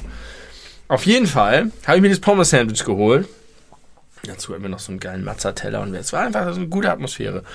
Und meine Frau war auch so, so, ach, Bremen, und war so ein bisschen nostalgisch und ihre Heimat und irgendwie ist ja auch so viel los und so schön, man, die Natur, aber auch die, das. Und dann gab es erstmal drüben eine Schlägerei. Da ist halt super viel Drogenszene und äh, die, die haben sich über irgendwas gestritten und es gab eine heftige, so richtig, wenn so zwei Leute aufeinander so, so, so, wenn Männer im vollen Lauf aufeinander prallen. Gewaltexplosion. Und wir waren, haben live darüber das kommentiert, wie Marcel Reif und äh, Günther ja auch. äh, ich wollte eigentlich die anderen beiden sagen. Günther Die Ge Gerhard Delling und Nee, Günther die war von, von, von RTL, von der Formel 1. Heiko Wasser. Heiko Wasser und Jochen Maas. Jochen Maas. Genau, so haben wir das kommentiert. Und wir haben darüber geredet, wann schreitet man eigentlich ein? Denn meistens sind diese Situationen so, dass es erstmal nur ein Streit ist und dafür rufst du nicht die Polizei. Und äh, wenn es ein bisschen äh, körperlich wird, dann geht es häufig sehr schnell auseinander. Und was ist der Zeitpunkt, an dem du das Gefühl hast, du musst die Polizei holen oder du musst selber dazwischen gehen? Und machst du das? Das ist sehr, sehr schwer zu beantworten, finde ich. Super schwer. Du willst selber keine kassieren, du hast doch irgendwie, also vor allen Dingen, wenn es ein Streit ist, okay, dann kann man noch sagen, so Leute, aber wenn es irgendwie um was geht, der eine hat dem anderen was geklaut und will das nicht hergeben oder so, dann kannst du nicht einfach sagen, entspannt euch mal, sondern dann muss der Konflikt geklärt werden. Und das traue ich mir nicht zu bei irgendwie zweimal 120 äh, Kilo Kampfgewicht und kein, kein, kein Gramm Fett am Körper und die prallen dann da aufeinander. Es hatte sich dann relativ schnell aufgelöst. Kurz darauf stand so eine äh, Frau vor uns, eine ganz junge Frau und hat eine Gruppe von Jungs übel beleidigt. Irgendwie, und es war irgendwie kein, gab keinen erkennbaren Zusammenhang. Und dann direkt vor meinem Pommes-Sandwich und dann kam zurück irgendwie, du scheiß Schlampe, guck dich an, du Krecki, du Hure, du Fotze, verpiss dich, wie so. Vorher war das super, ich habe ich hab nur den zweiten Teil mitbekommen. Ich dachte so, Alter, müssen wir jetzt was machen? Und meine Frau meinte so, ja, die war schon vorher richtig hart scheiße zu denen und der hat sehr lange, sehr defensiv reagiert. Dann geht die an uns vorbei in den Laden, wo ich mein Pommes-Sandwich bestellt habe, wo es übrigens auch Milkshakes mit der Sorte Biscoff, äh, diese, diese geilen Kaffeekekse gab. Wollte ich mir am nächsten Tag holen, hatten sie keine Milchshakes mehr. Sehr enttäuschend. Hat sie sich einen Löffel rausgeholt, geklaut, um dann drüben Crack zu konsumieren. Du Cracky. Und immer noch zu, zu 100 Meter weiter schlafen unsere Kinder so. War tatsächlich ein Cracky. Dann kommt ein Feuer, ein Rettungswagen und ein, zwei Polizeiwagen und ein Einsatzwagen von der Polizei und hält da. Und es ist richtig lange, richtig Alarm. Und als wir dann zurückgehen, gehen wir die Straße dorthin, wo unsere Kinder schlafen, entlang und da war über eine, eine so lange Blutspur, wie ich sie wirklich noch nicht gesehen habe. Es war so viel Blut auf dem Boden, dass ich dachte, wenn das von einem Menschen ist, dann braucht er aber eine Infusion. Dann, und es ging weiter und es waren, es waren so ganz feine Spritzer überall. Eine Transfusion braucht diese, diese, diese Person. Und dann kommen wir irgendwann an einen Punkt, wo zwischen zwei Autos in der Parklücke ganz viele vollgeblutete Taschentücher und eine riesengroße Blutlache liegt. Dann gehen wir noch weiter und noch weiter, noch weiter. Irgendwann hört die Blutspur auf. Und zwei Hauseingänge weiter ist gerade so eine Frau, die da reingeht und sich zu so einem Typen da hinsetzt. Und ich denke, ach ja, hier schöne Atmosphäre abends, das ist ja alles gut. Und will die so gerade grüßen. Und dann sagt sie mir, nicht hingucken, weitergehen, weitergehen, nicht hier hingucken. Und da hat sich der Typ dann auch gerade wieder seinen Löffel angezündet. Und noch ein Hausgang weiter war dann unser, unser Eingang. Und das war ganz schön krass, muss ich sagen, alles so in, in, in der Gesamtschau. Schöner Urlaub. Wow, und, und auf der anderen Seite halt so ein, so ein Family-Utopia, ne? Da fährt die Omi mit dem Rad entlang, da sind alle liebevoll an ihrem Rosengärten herrichten, da sind Familien, da ist Kreativität, da sind die Leute. Und es ist gleichzeitig so ein linksalternatives Utopia und heftiger Drogenslam. Da siehst du mal, was passiert, wenn man nicht ghettoisiert. Ja. Oder nicht so doll. Aber ein Problem ist, glaube ich, tatsächlich auch, dass da wenig getan wird und wenig Präsenz ist, um Gewalt auch möglichst vielleicht zu unterbinden oder ja, präventiv aber das vorzugehen. kann ja auch ein äh, erster Schritt zur Ghettoisierung sein. das stimmt, das ist richtig, aber ich weiß nie, auch nicht, ob das so gut ist. Nee, das war jetzt auch wertfrei. Aber Ja, es ist ja. auch, äh, Nee, du hast interessant, recht, mal das darüber ist so. nachzudenken. Es wird ja na, also nachvollziehbarerweise immer viel darüber äh, oder kritisiert, wenn man Probleme, also problemverursachende Menschen ins zum Beispiel in den Stadtrand so reinschiebt. Ja. Ähm, Das ist völlig weil richtig. die Probleme sind weiter da, aber die meisten sehen es dann nicht Ja. mehr. Und andererseits natürlich die Leute, die da wohnen, mit ihren Familien und so weiter, wenn die am nächsten Tag durch all die Scherben und das Blut laufen und die Ja. Crack äh, pfeifen, Ja, ist auch schwierig. ja. Ambiguitätstoleranz ist da gefragt. manchmal. Ja, und dann ist, äh, ja. Es ist äh, sehr einfach zu sagen, "Hä, man muss doch irgendwie alle Leute gleich, also ne, gleich behandeln und alle sollen die Ja. gleichen Chancen haben, alle sollen überall wohnen können und so, nicht äh, gentrifizieren, sondern die Leute irgendwie, die es auch schwer haben, trotzdem irgendwie mit in der Gesellschaft drin halten. Und das ist ja auch prinzipiell das, was ich sehr unterstützenswert und richtig finde. Ja. Man darf aber trotzdem nicht außer Acht lassen, dass das auch wirklich Probleme verursachen kann. Und es ist auf jeden Fall keine Lösung zu sagen, alle können überall gleichzeitig sein und wir machen aber nichts, sondern das wird sich schon genau. irgendwie, ne, Natur findet ihren Weg, wie bei Jurassic Park. das ist, glaube ich, nicht der richtige Weg, das muss man schon begleiten. Und das ist witzig, ich weiß, wie meine, meine Frau äh, sozusagen mit ihrem Vater immer, der da wohnt und der das häufig problematisiert, die Drogenszene und die Gewalt und so weiter und sagt, da muss was eigentlich passieren. Selber aber auch eine sehr tolerante, liberale, linke Weltsicht hat. wo sie eher immer die Position eingenommen hat, ja, du wohnst halt hier, das gehört halt dazu, das ist halt so, äh, gentrifizier nicht deinen eigenen Stadtteil tot, sozusagen. Jetzt aber, wo wir da abends saßen und da durchgelaufen sind und unsere beiden Kinder da geschlafen haben, selber auch ein bisschen mulmig wurde dabei. Ja, Das ist schon spannend. sehr spannend. Lohnt es sich mal drüber nachzudenken. Wir haben den Leuten wieder was zum Nachdenken mit aus dem Weg, auf den Weg gegeben. Ein Glück. Packt es euch ein in lila Geschenkpapier. Das, was es zum Nachdenken, was wir euch zum Nachdenken mitgegeben haben. Cool. Guck, ganz kurz, ob ich noch irgendwas ganz Kurzes habe. Das ist zu. Nee, das ist zu. Ach so. Äh, Es in zwei Tagen, also von unserer Realität aus betrachtet, beginnt die Frauen-WM in äh, Australien und Neuseeland. Ach, guck mal, das wusste ich noch gar nicht, ja. Und ich möchte ähm, wo sie ist. von einer kleinen, äh, von einer Studie berichten, die durchgeführt wurde. Das habe ich gelesen. Hast du gelesen? Attraktivität des Frauenfußballs. Genau, ich möchte trotzdem davon erzählen, weil äh, das vielleicht für andere Leute interessant ist. Währenddessen schenkst du uns Frangelico ein. Ähm, es gab bei der Hochzeit, wo ich war, auch Frangelico. Ich habe ihn immer abgelehnt, weil ich einfach gar keinen Bock auf Schnaps hatte. Das ist kein Schnaps. Nein, doch, letztlich ist das Schnaps. Na komm, der hat, nein, der hat die Hälfte. Und es ist Prozent. die Hälfte von Das ist ein Likör, kein Schnaps. Als ich das aller, als ich das letzte Mal ein Haselnuss-Schnaps getrunken habe, das war nicht Frangelico, sondern einfach Haselnuss- Haselnuss-Schnaps, bin ich ganz doll rot angelaufen und angeschwollen. Ich habe einfach allergisch darauf reagiert. Das, damit kam ich bei der Hochzeit durch. Hier nicht. Bei meinem besten Freund muss ich trotzdem saufen. Na gut. ähm, es gab eine Studie, die hat äh, mit irgendwie, ich weiß nicht mehr genau die Zahl, lass es irgendwie 600 Leute gewesen sein, Durchschnittsalter 34 erinnere ich noch, haben äh, so ein äh, Highlight-Zusammenschnitt, die schönsten Tore aus Fußball-Weltmeisterschaft, Fußball-Europameisterschaft und Champions League von Männern und von Frauen gezeigt. ja. das haben sie halt einer, äh, einer Gruppe, haben sie halt die Szenen einfach so gezeigt, wie man sie halt so bei YouTube zum Beispiel findet. Und hinterher sollten die Leute versuchen, objektiv zu beurteilen, äh, was, äh, wo der attraktivere Fußball zu sehen ist. Ja. Und es war eindeutig so, dass ein Großteil gesagt hat, auf jeden Fall beim Männerfußball. Die Tore bei den Männern waren auf jeden Fall schöner, attraktiver, technisch versierter, kunstvoller, professioneller, whatever. Äh, waren, war der Großteil der Meinung, die dort eingeholt wurden. Dann hat man einer Kontrollgruppe dieselben Szenen gezeigt, aber die Menschen so verpixelt, dass man nicht erkennen konnte, dass es Männer und oder Frauen waren. Ja. Und was war das Ergebnis? Gleich. Identisch, Ja. 50-50. Also beides war gleichermaßen schön oder nicht so schön. Ja. Äh, wenn die Leute nicht wussten, ob da Männer oder Frauen spielen. Was sagt uns das? You tell me. Sexismus. Ja. Ähm, und Prägung. Ja, Ähm, ja. Also ich glaube, wenn du Sexistische Prägung, lass uns Ja, darauf wenn du- einigen. Ja, aber ich glaube, dass da auch, äh, also meine, ich habe es auch gelesen und meine Theorie, weil ich selber auch vor langer Zeit, wenn ich da schon mal Frauenfußball gesehen habe, auch den Eindruck hatte, das ist irgendwie nicht so interessant und spannend. Warum?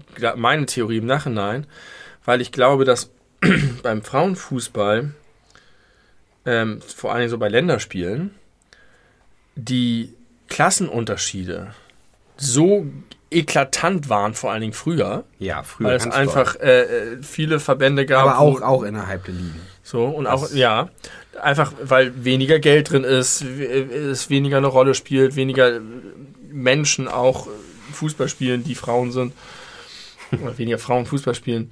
In, vor allen Dingen in, in manchen Ländern halt ganz, ganz doll, sodass du halt einfach Matches hattest, die dann regelmäßig 20 zu 0 ausgingen oder die ein, und das in einem Turnier.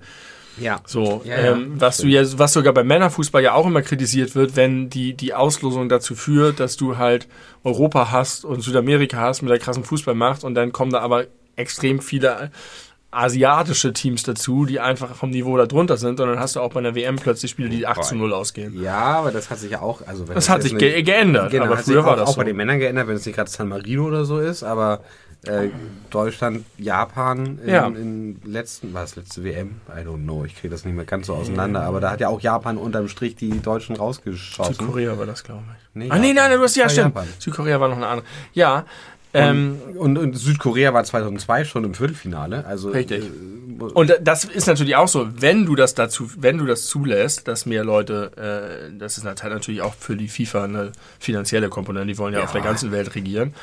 Aber es führt natürlich auch dazu, dass dort sich ganz viel entwickelt und dass die dann aufholen. Aber ich glaube, dass ein Grund neben Sexismus, der der allergrößte Grund ist, ist, dass du diese, dass ein Fußballspiel zwischen zwei extrem ungleichen Mannschaften einfach niemals attraktiv ist. Ja, aber das gibt es halt heutzutage kaum noch. Ja. Also insbesondere international, auf internationalem Niveau. Also auch da gibt es, wie auch beim Männerfußball, so, äh, so völlig, also Mannschaften, die völlig lost sind im Vergleich zum Rest. Also das, weil. Deckt sich das eigentlich einigermaßen mit dem Männerfußball? Also Nein. tendenziell so? Nein, die besten, die besten Frauenfußballmannschaft ist mit Sicherheit äh, USA. Mhm. Das ist ja bei den Herren auf jeden Fall nicht so. Dann, okay, die Brasilianerinnen sind stark, aber ja, die Deutschen, die Franzosen, Franzose, Französinnen, Deutschinnen, Deutschländerinnen, naja. Ähm, das sind so schon, das, so die, die, die Spanierinnen sind auch stark. Also teilweise ja, teilweise Ja. aber gar nicht. Aber die, die beste Fußballmannschaft international wahrscheinlich äh, sind die USA. Und das ist ja bei den Männern wirklich weit davon entfernt, spannenderweise. Und was übrigens auch interessant ist, kleiner Fun Fact, jetzt geht es nochmal ganz kurz nerdmäßig um Fußball. Lionel Messi ist jetzt bei Inter Miami äh, gewe- ist er hingewechselt zu äh, Sportdirektor David Beckham. Die halbe alte Barca-Mannschaft von vor zehn Jahren spielt er mittlerweile. Und da ist der Start der Männerliga verschoben worden, damit es nicht parallel zur Frauenfußball-Weltmeisterschaft stattfindet, weil die Männerliga Ja. keine Chance gegen die Frauenmannschaften in der Weltmeisterschaft hat, was Das liegt wahrscheinlich auch daran, dass Fußball in den USA gegen, im Gegensatz zu, zu äh, Baseball, Football, Basketball einfach ja. so eine achte Geige spielt. Bei den Männern? Ist, ja, bei den Männern. Aber nicht bei den Frauen. Ja, und möglicherweise ist das auch der Grund, weil vielleicht, ich kann mir auch vorstellen, dass Frauen Baseball, Basketball und so und Football es auch nicht so leicht hat in den USA, weil das so männerdominiert ist, dass die sozusagen auf eine nicht so besetzte Sportart ausgewiesen ja, sind. stimmt. Und dafür und das gut eine interessante Dynamik. Und äh, ganz kurz nochmal, äh, also ja, du hast hast voll, vollkommen recht. Früher, da, so viel früher muss man gar nicht gucken, 10 Jahre, 12, 15 Jahre, da ist das regelmäßig passiert, dass irgendwelche Länderspiele 8-0, 10-0, 11-1, 15-2, 15-0 ausgegangen sind. Ähm, auch in der Liga. Und auch heutzutage ist es noch so, dass es in der Frauenbundesliga, in der ersten Liga, vielleicht vier Mannschaften gibt, die ihre Spielerinnen so bezahlen oder bezahlen können, dass sie nicht nebenbei noch arbeiten müssen. Ja. Das hat natürlich, genau. Und das, das, das führt natürlich auch dazu, dass die. viel aus. Ja. Also die. Klar, kannst du mehr trainieren als Mann, kannst, genau, hast, wirst mehr genau. gefördert. Und deswegen äh, sagen auch äh, in diesen ganzen Diskussionen Equal Pay und so, was natürlich irrsinnig illusorisch ist, zumindest in, innerhalb von Deutschland, weil natürlich mit Frauenfußball durch das Standing, das es hat, ist auf jeden Fall nicht so viel Geld zu verdienen gibt wie mit ja, Männerfußball. Ja, dann kannst du auch nicht so viel zahlen. Völlig, genau, und das, das, also das, das wissen die Spielerinnen auch. Aber deren Forderung ist nicht, ich möchte meine 360.000 äh, Euro im Monat verdienen wie David Alaba, sondern ich möchte mich nur auf Fußball konzentrieren können, ja. ohne nebenbei arbeiten zu müssen. Ja. Und zwar für die komplette Liga, ja. weil erst dann eine richtige Professionalisierung stattfinden kann. Das muss halt, das ist halt so Co-Evolution, ne? Das muss sozusagen, das Interesse muss wachsen damit. Genau. Aber das passiert ja auch gerade. Genau, das passiert gerade und es ist jetzt äh, sehr interessant zu gucken, was in Zukunft passiert. Was ich mich schon seit Monaten frage, warum nicht einfach der HSV richtig viel Geld in, in eine Frauenmannschaft investieren. Ich glaube, äh, es gibt keine erste Ligamannschaft der HSV-Frauen. Hm. Und das ist, doch, das ist doch bescheuert. Ja, die müssen ganz alles Geld in, in, den Aufstieg in die erste Liga der Herrenmannschaft investieren. Ja, die funktioniert nicht. Funktioniert gut. nicht gut. Na gut, dann. Äh, aber in, umso interessanter dass trotz dieser Rahmenbedingungen das in dieser Studie 50-50 empfunden wurde. Denn ich würde sagen, dass es immer noch so ist, dass die Frau, also es ist offensichtlich nicht so, dass Frauenfußball weniger attraktiv ist, weil Frauen theoretisch potenziell nicht so gut Fußball spielen können wie Männer, sondern wenn es unattraktiver ist, dann liegt es daran, dass weniger Geld drin ist, dass weniger trainiert werden kann, dass weniger Fokus drauf legen kann. Aber mittlerweile gibt es halt, wie gesagt, viele andere Beispiele, wie jetzt auch in den, wie in den USA, wie in Spanien, wie in Frankreich. Ja. Ähm, ja, und wenn das da möglich ist, dann ist ja die Qualität auch entsprechend genau. und dann nimmt es sich natürlich nichts genau. mehr. Und so. hier in Deutschland, Wolfsburg und Bayern, die allein, glaube ich, irgendwie 95 Prozent der deutschen Nationalmannschaft stellen, ja. ähm, die kriegen das halt auch hin. Ja. Also das ist schon, schon stark. Da werden die auch so bezahlt, dass sie Vollzeit. Ja. Also die haben trotzdem alle Berufe oder studieren irgendwie noch nebenbei oder haben studiert, weil die halt wissen, die können jetzt davon leben. Und die kriegen jetzt ja auch zum ersten Mal vernünftige oder halbwegs vernünftige Prämien und haben auch äh, Werbedeals und sowas. Zum Beispiel, es gibt die Mittelfeld-Abräumerin Lena Oberdorf, genannt Obi, die hat jetzt eine, äh, ist jetzt das, äh, ich Maskottchen, ich weiß gar nicht, das Testimonial von Obi. Oder ich war äh, gerade zufällig gestern bei meiner äh, Zahnzusatzversicherung der Hook 24 auf der Seite der Hook 24 und da ist unsere Nationaltorhüterin Merle Froms, die mich begrüßt. Also ja, ja. darüber kriegen sie es sicherlich auch, also zumindest die Stars des deutschen Fußballs, äh, die können mittlerweile, glaube ich, ganz gut auch davon äh, leben, aber trotzdem, die haben alle studiert oder studieren noch. Äh, Alex Popp, die sicherlich wahrscheinlich der größte Star und oder die bekannteste Frauenfußballerin, der aktiv ist, die ist äh, gelernte Tierpflegerin aber die haben alle richtige Jobs, weil jetzt geht's, aber wenn die halt irgendwann nicht mehr spielen können, weil die zu alt sind oder sich verletzen oder so, werden die sicherlich nicht einfach so in irgendwelche Funktionen kommen oder ja. nicht einfach so oder so viel Geld schon ja. verdient haben. Also Philipp Lahm könnte wahrscheinlich sein, den Rest seines noch langen Lebens hoffentlich ohne ein einziges Mal irgendwas zu verdienen bestreiten, ohne. Stattdessen verdient er einen Arsch voll Geld jeden Tag. Ja. Wo, wo viel ist, kommt viel hin. Ja. Naja, das war unser Fußballbit für heute. Äh, das war unsere Handy-Notizen-Folge für heute und diese Woche. Hm. Nächste Woche ist wieder eine reguläre Folge und danach wird es auf jeden Fall keine Handy-Notizen-Folge geben, weil wir maximal dann vorproduzieren äh, Ja, ich müssen. wollte sagen, vielleicht hätten wir jetzt schon mal vorproduzieren müssen. Ja. Ich bin ja nur noch anderthalb Wochen hier. Anderthalb Wochen bist du noch hier. Ja. Heute ist der 18. Anfang August. Am 2. August fahre ich weg. Mhm. Also nee, ich bin noch etwas länger als andere. Es ist ja egal. Wir kriegen das schon Wir irgendwie. kriegen hin. das irgendwie. Wir wohnen ja nah bei. So ist. So, So ist. so ist. Gut. Coole letzte Macht's, Worte. macht's gut, ihr lieben, Racker. ihr lieben Racker. Innen. Die lieben RackerInnen. Guck die Fußball-WM. Ich werde es nicht tun. du wirst es nicht tun. Ich meine, ich behandle einfach Frauenfußball und Männerfußball gleich. Ich interessiere mich für beides nicht mehr. Das stimmt nicht. Du bist ja trotzdem, du liest ja trotzdem Nachrichten von Herren- Kaum. Von, von Wenig. Es sind auch ungünstige Anstoßzeiten, so um 10.30 Uhr morgens und so, halt Neuseeland und Australien, ne? Das ungünstig. Ja. Aber äh, ich werde es trotzdem versuchen, so gut es geht zu verfolgen. Unsere Mädels, schaffen die das? Nein. Nein, nein, nein. Schaffen die die Vorrunde? Ja. Schaffen die. Die kommen, kommen weit, aber ich glaube nicht, dass sie, dass die Weltmeisterin werden. Ich würde mich sehr freuen. Äh, ich, äh, ich, das noch ganz kurz. Ich gucke ja mit meiner Frau sehr gern zusammen Frauenfußball. Ich habe sie da ein bisschen reingesackt. Und das Besondere ist, wenn du dir so ein Männerfußballspiel anguckst, egal welche Mannschaft, egal national, äh, auf, auf, auf Clubebene, whatever, da sind immer so zwei, drei Leute mal dabei, die findet man irgendwie sympathisch. Weiß nicht, so ein Thomas Müller, mittlerweile finde ich den auch irgendwie ein bisschen idiotisch, aber irgendwie früher vor allem, wenn der dann irgendwie 2010 als Torschützenkönig Ja. seine Oma grüßt im Interview. Irgendwie sympathisch.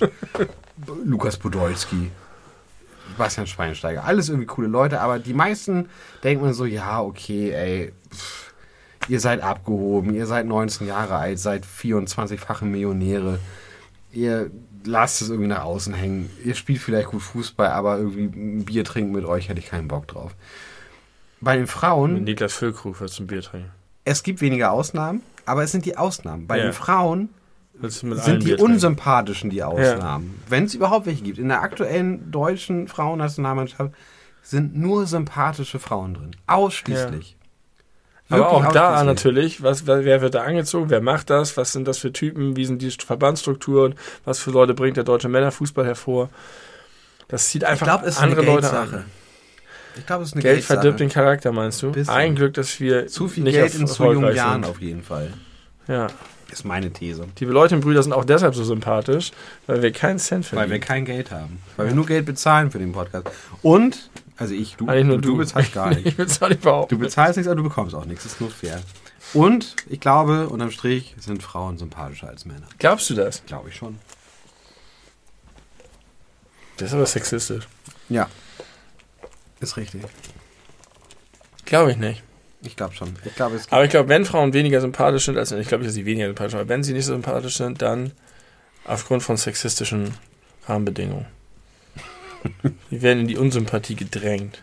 also sie müssen unsympathisch sein, um bestehen zu können. Vielleicht. einer männerdominierten Männer können sich das leisten, die können machen, was sie wollen. Patriarchat. Ich weiß nicht, sind Frauen unterm Strich sympathisch? Sind Frauen, ich überlege gerade, wen, was für welche Leute ich sehr sympathisch finde und ob die Tendenz, ich glaube, das ist bei mir ziemlich ausgeglichen. Mach mal ist all across the board. Wie viele, also fallen dir mehr unsympathische Männer oder mehr unsympathische Frauen ein, so ad hoc? Muss es keine nennen, kannst du aber. Wenn ich so richtig in meinem eigenen Umfeld unterwegs bin, mehr unsympathische Frauen. Nicht in deinem eigenen Umfeld, in der Welt.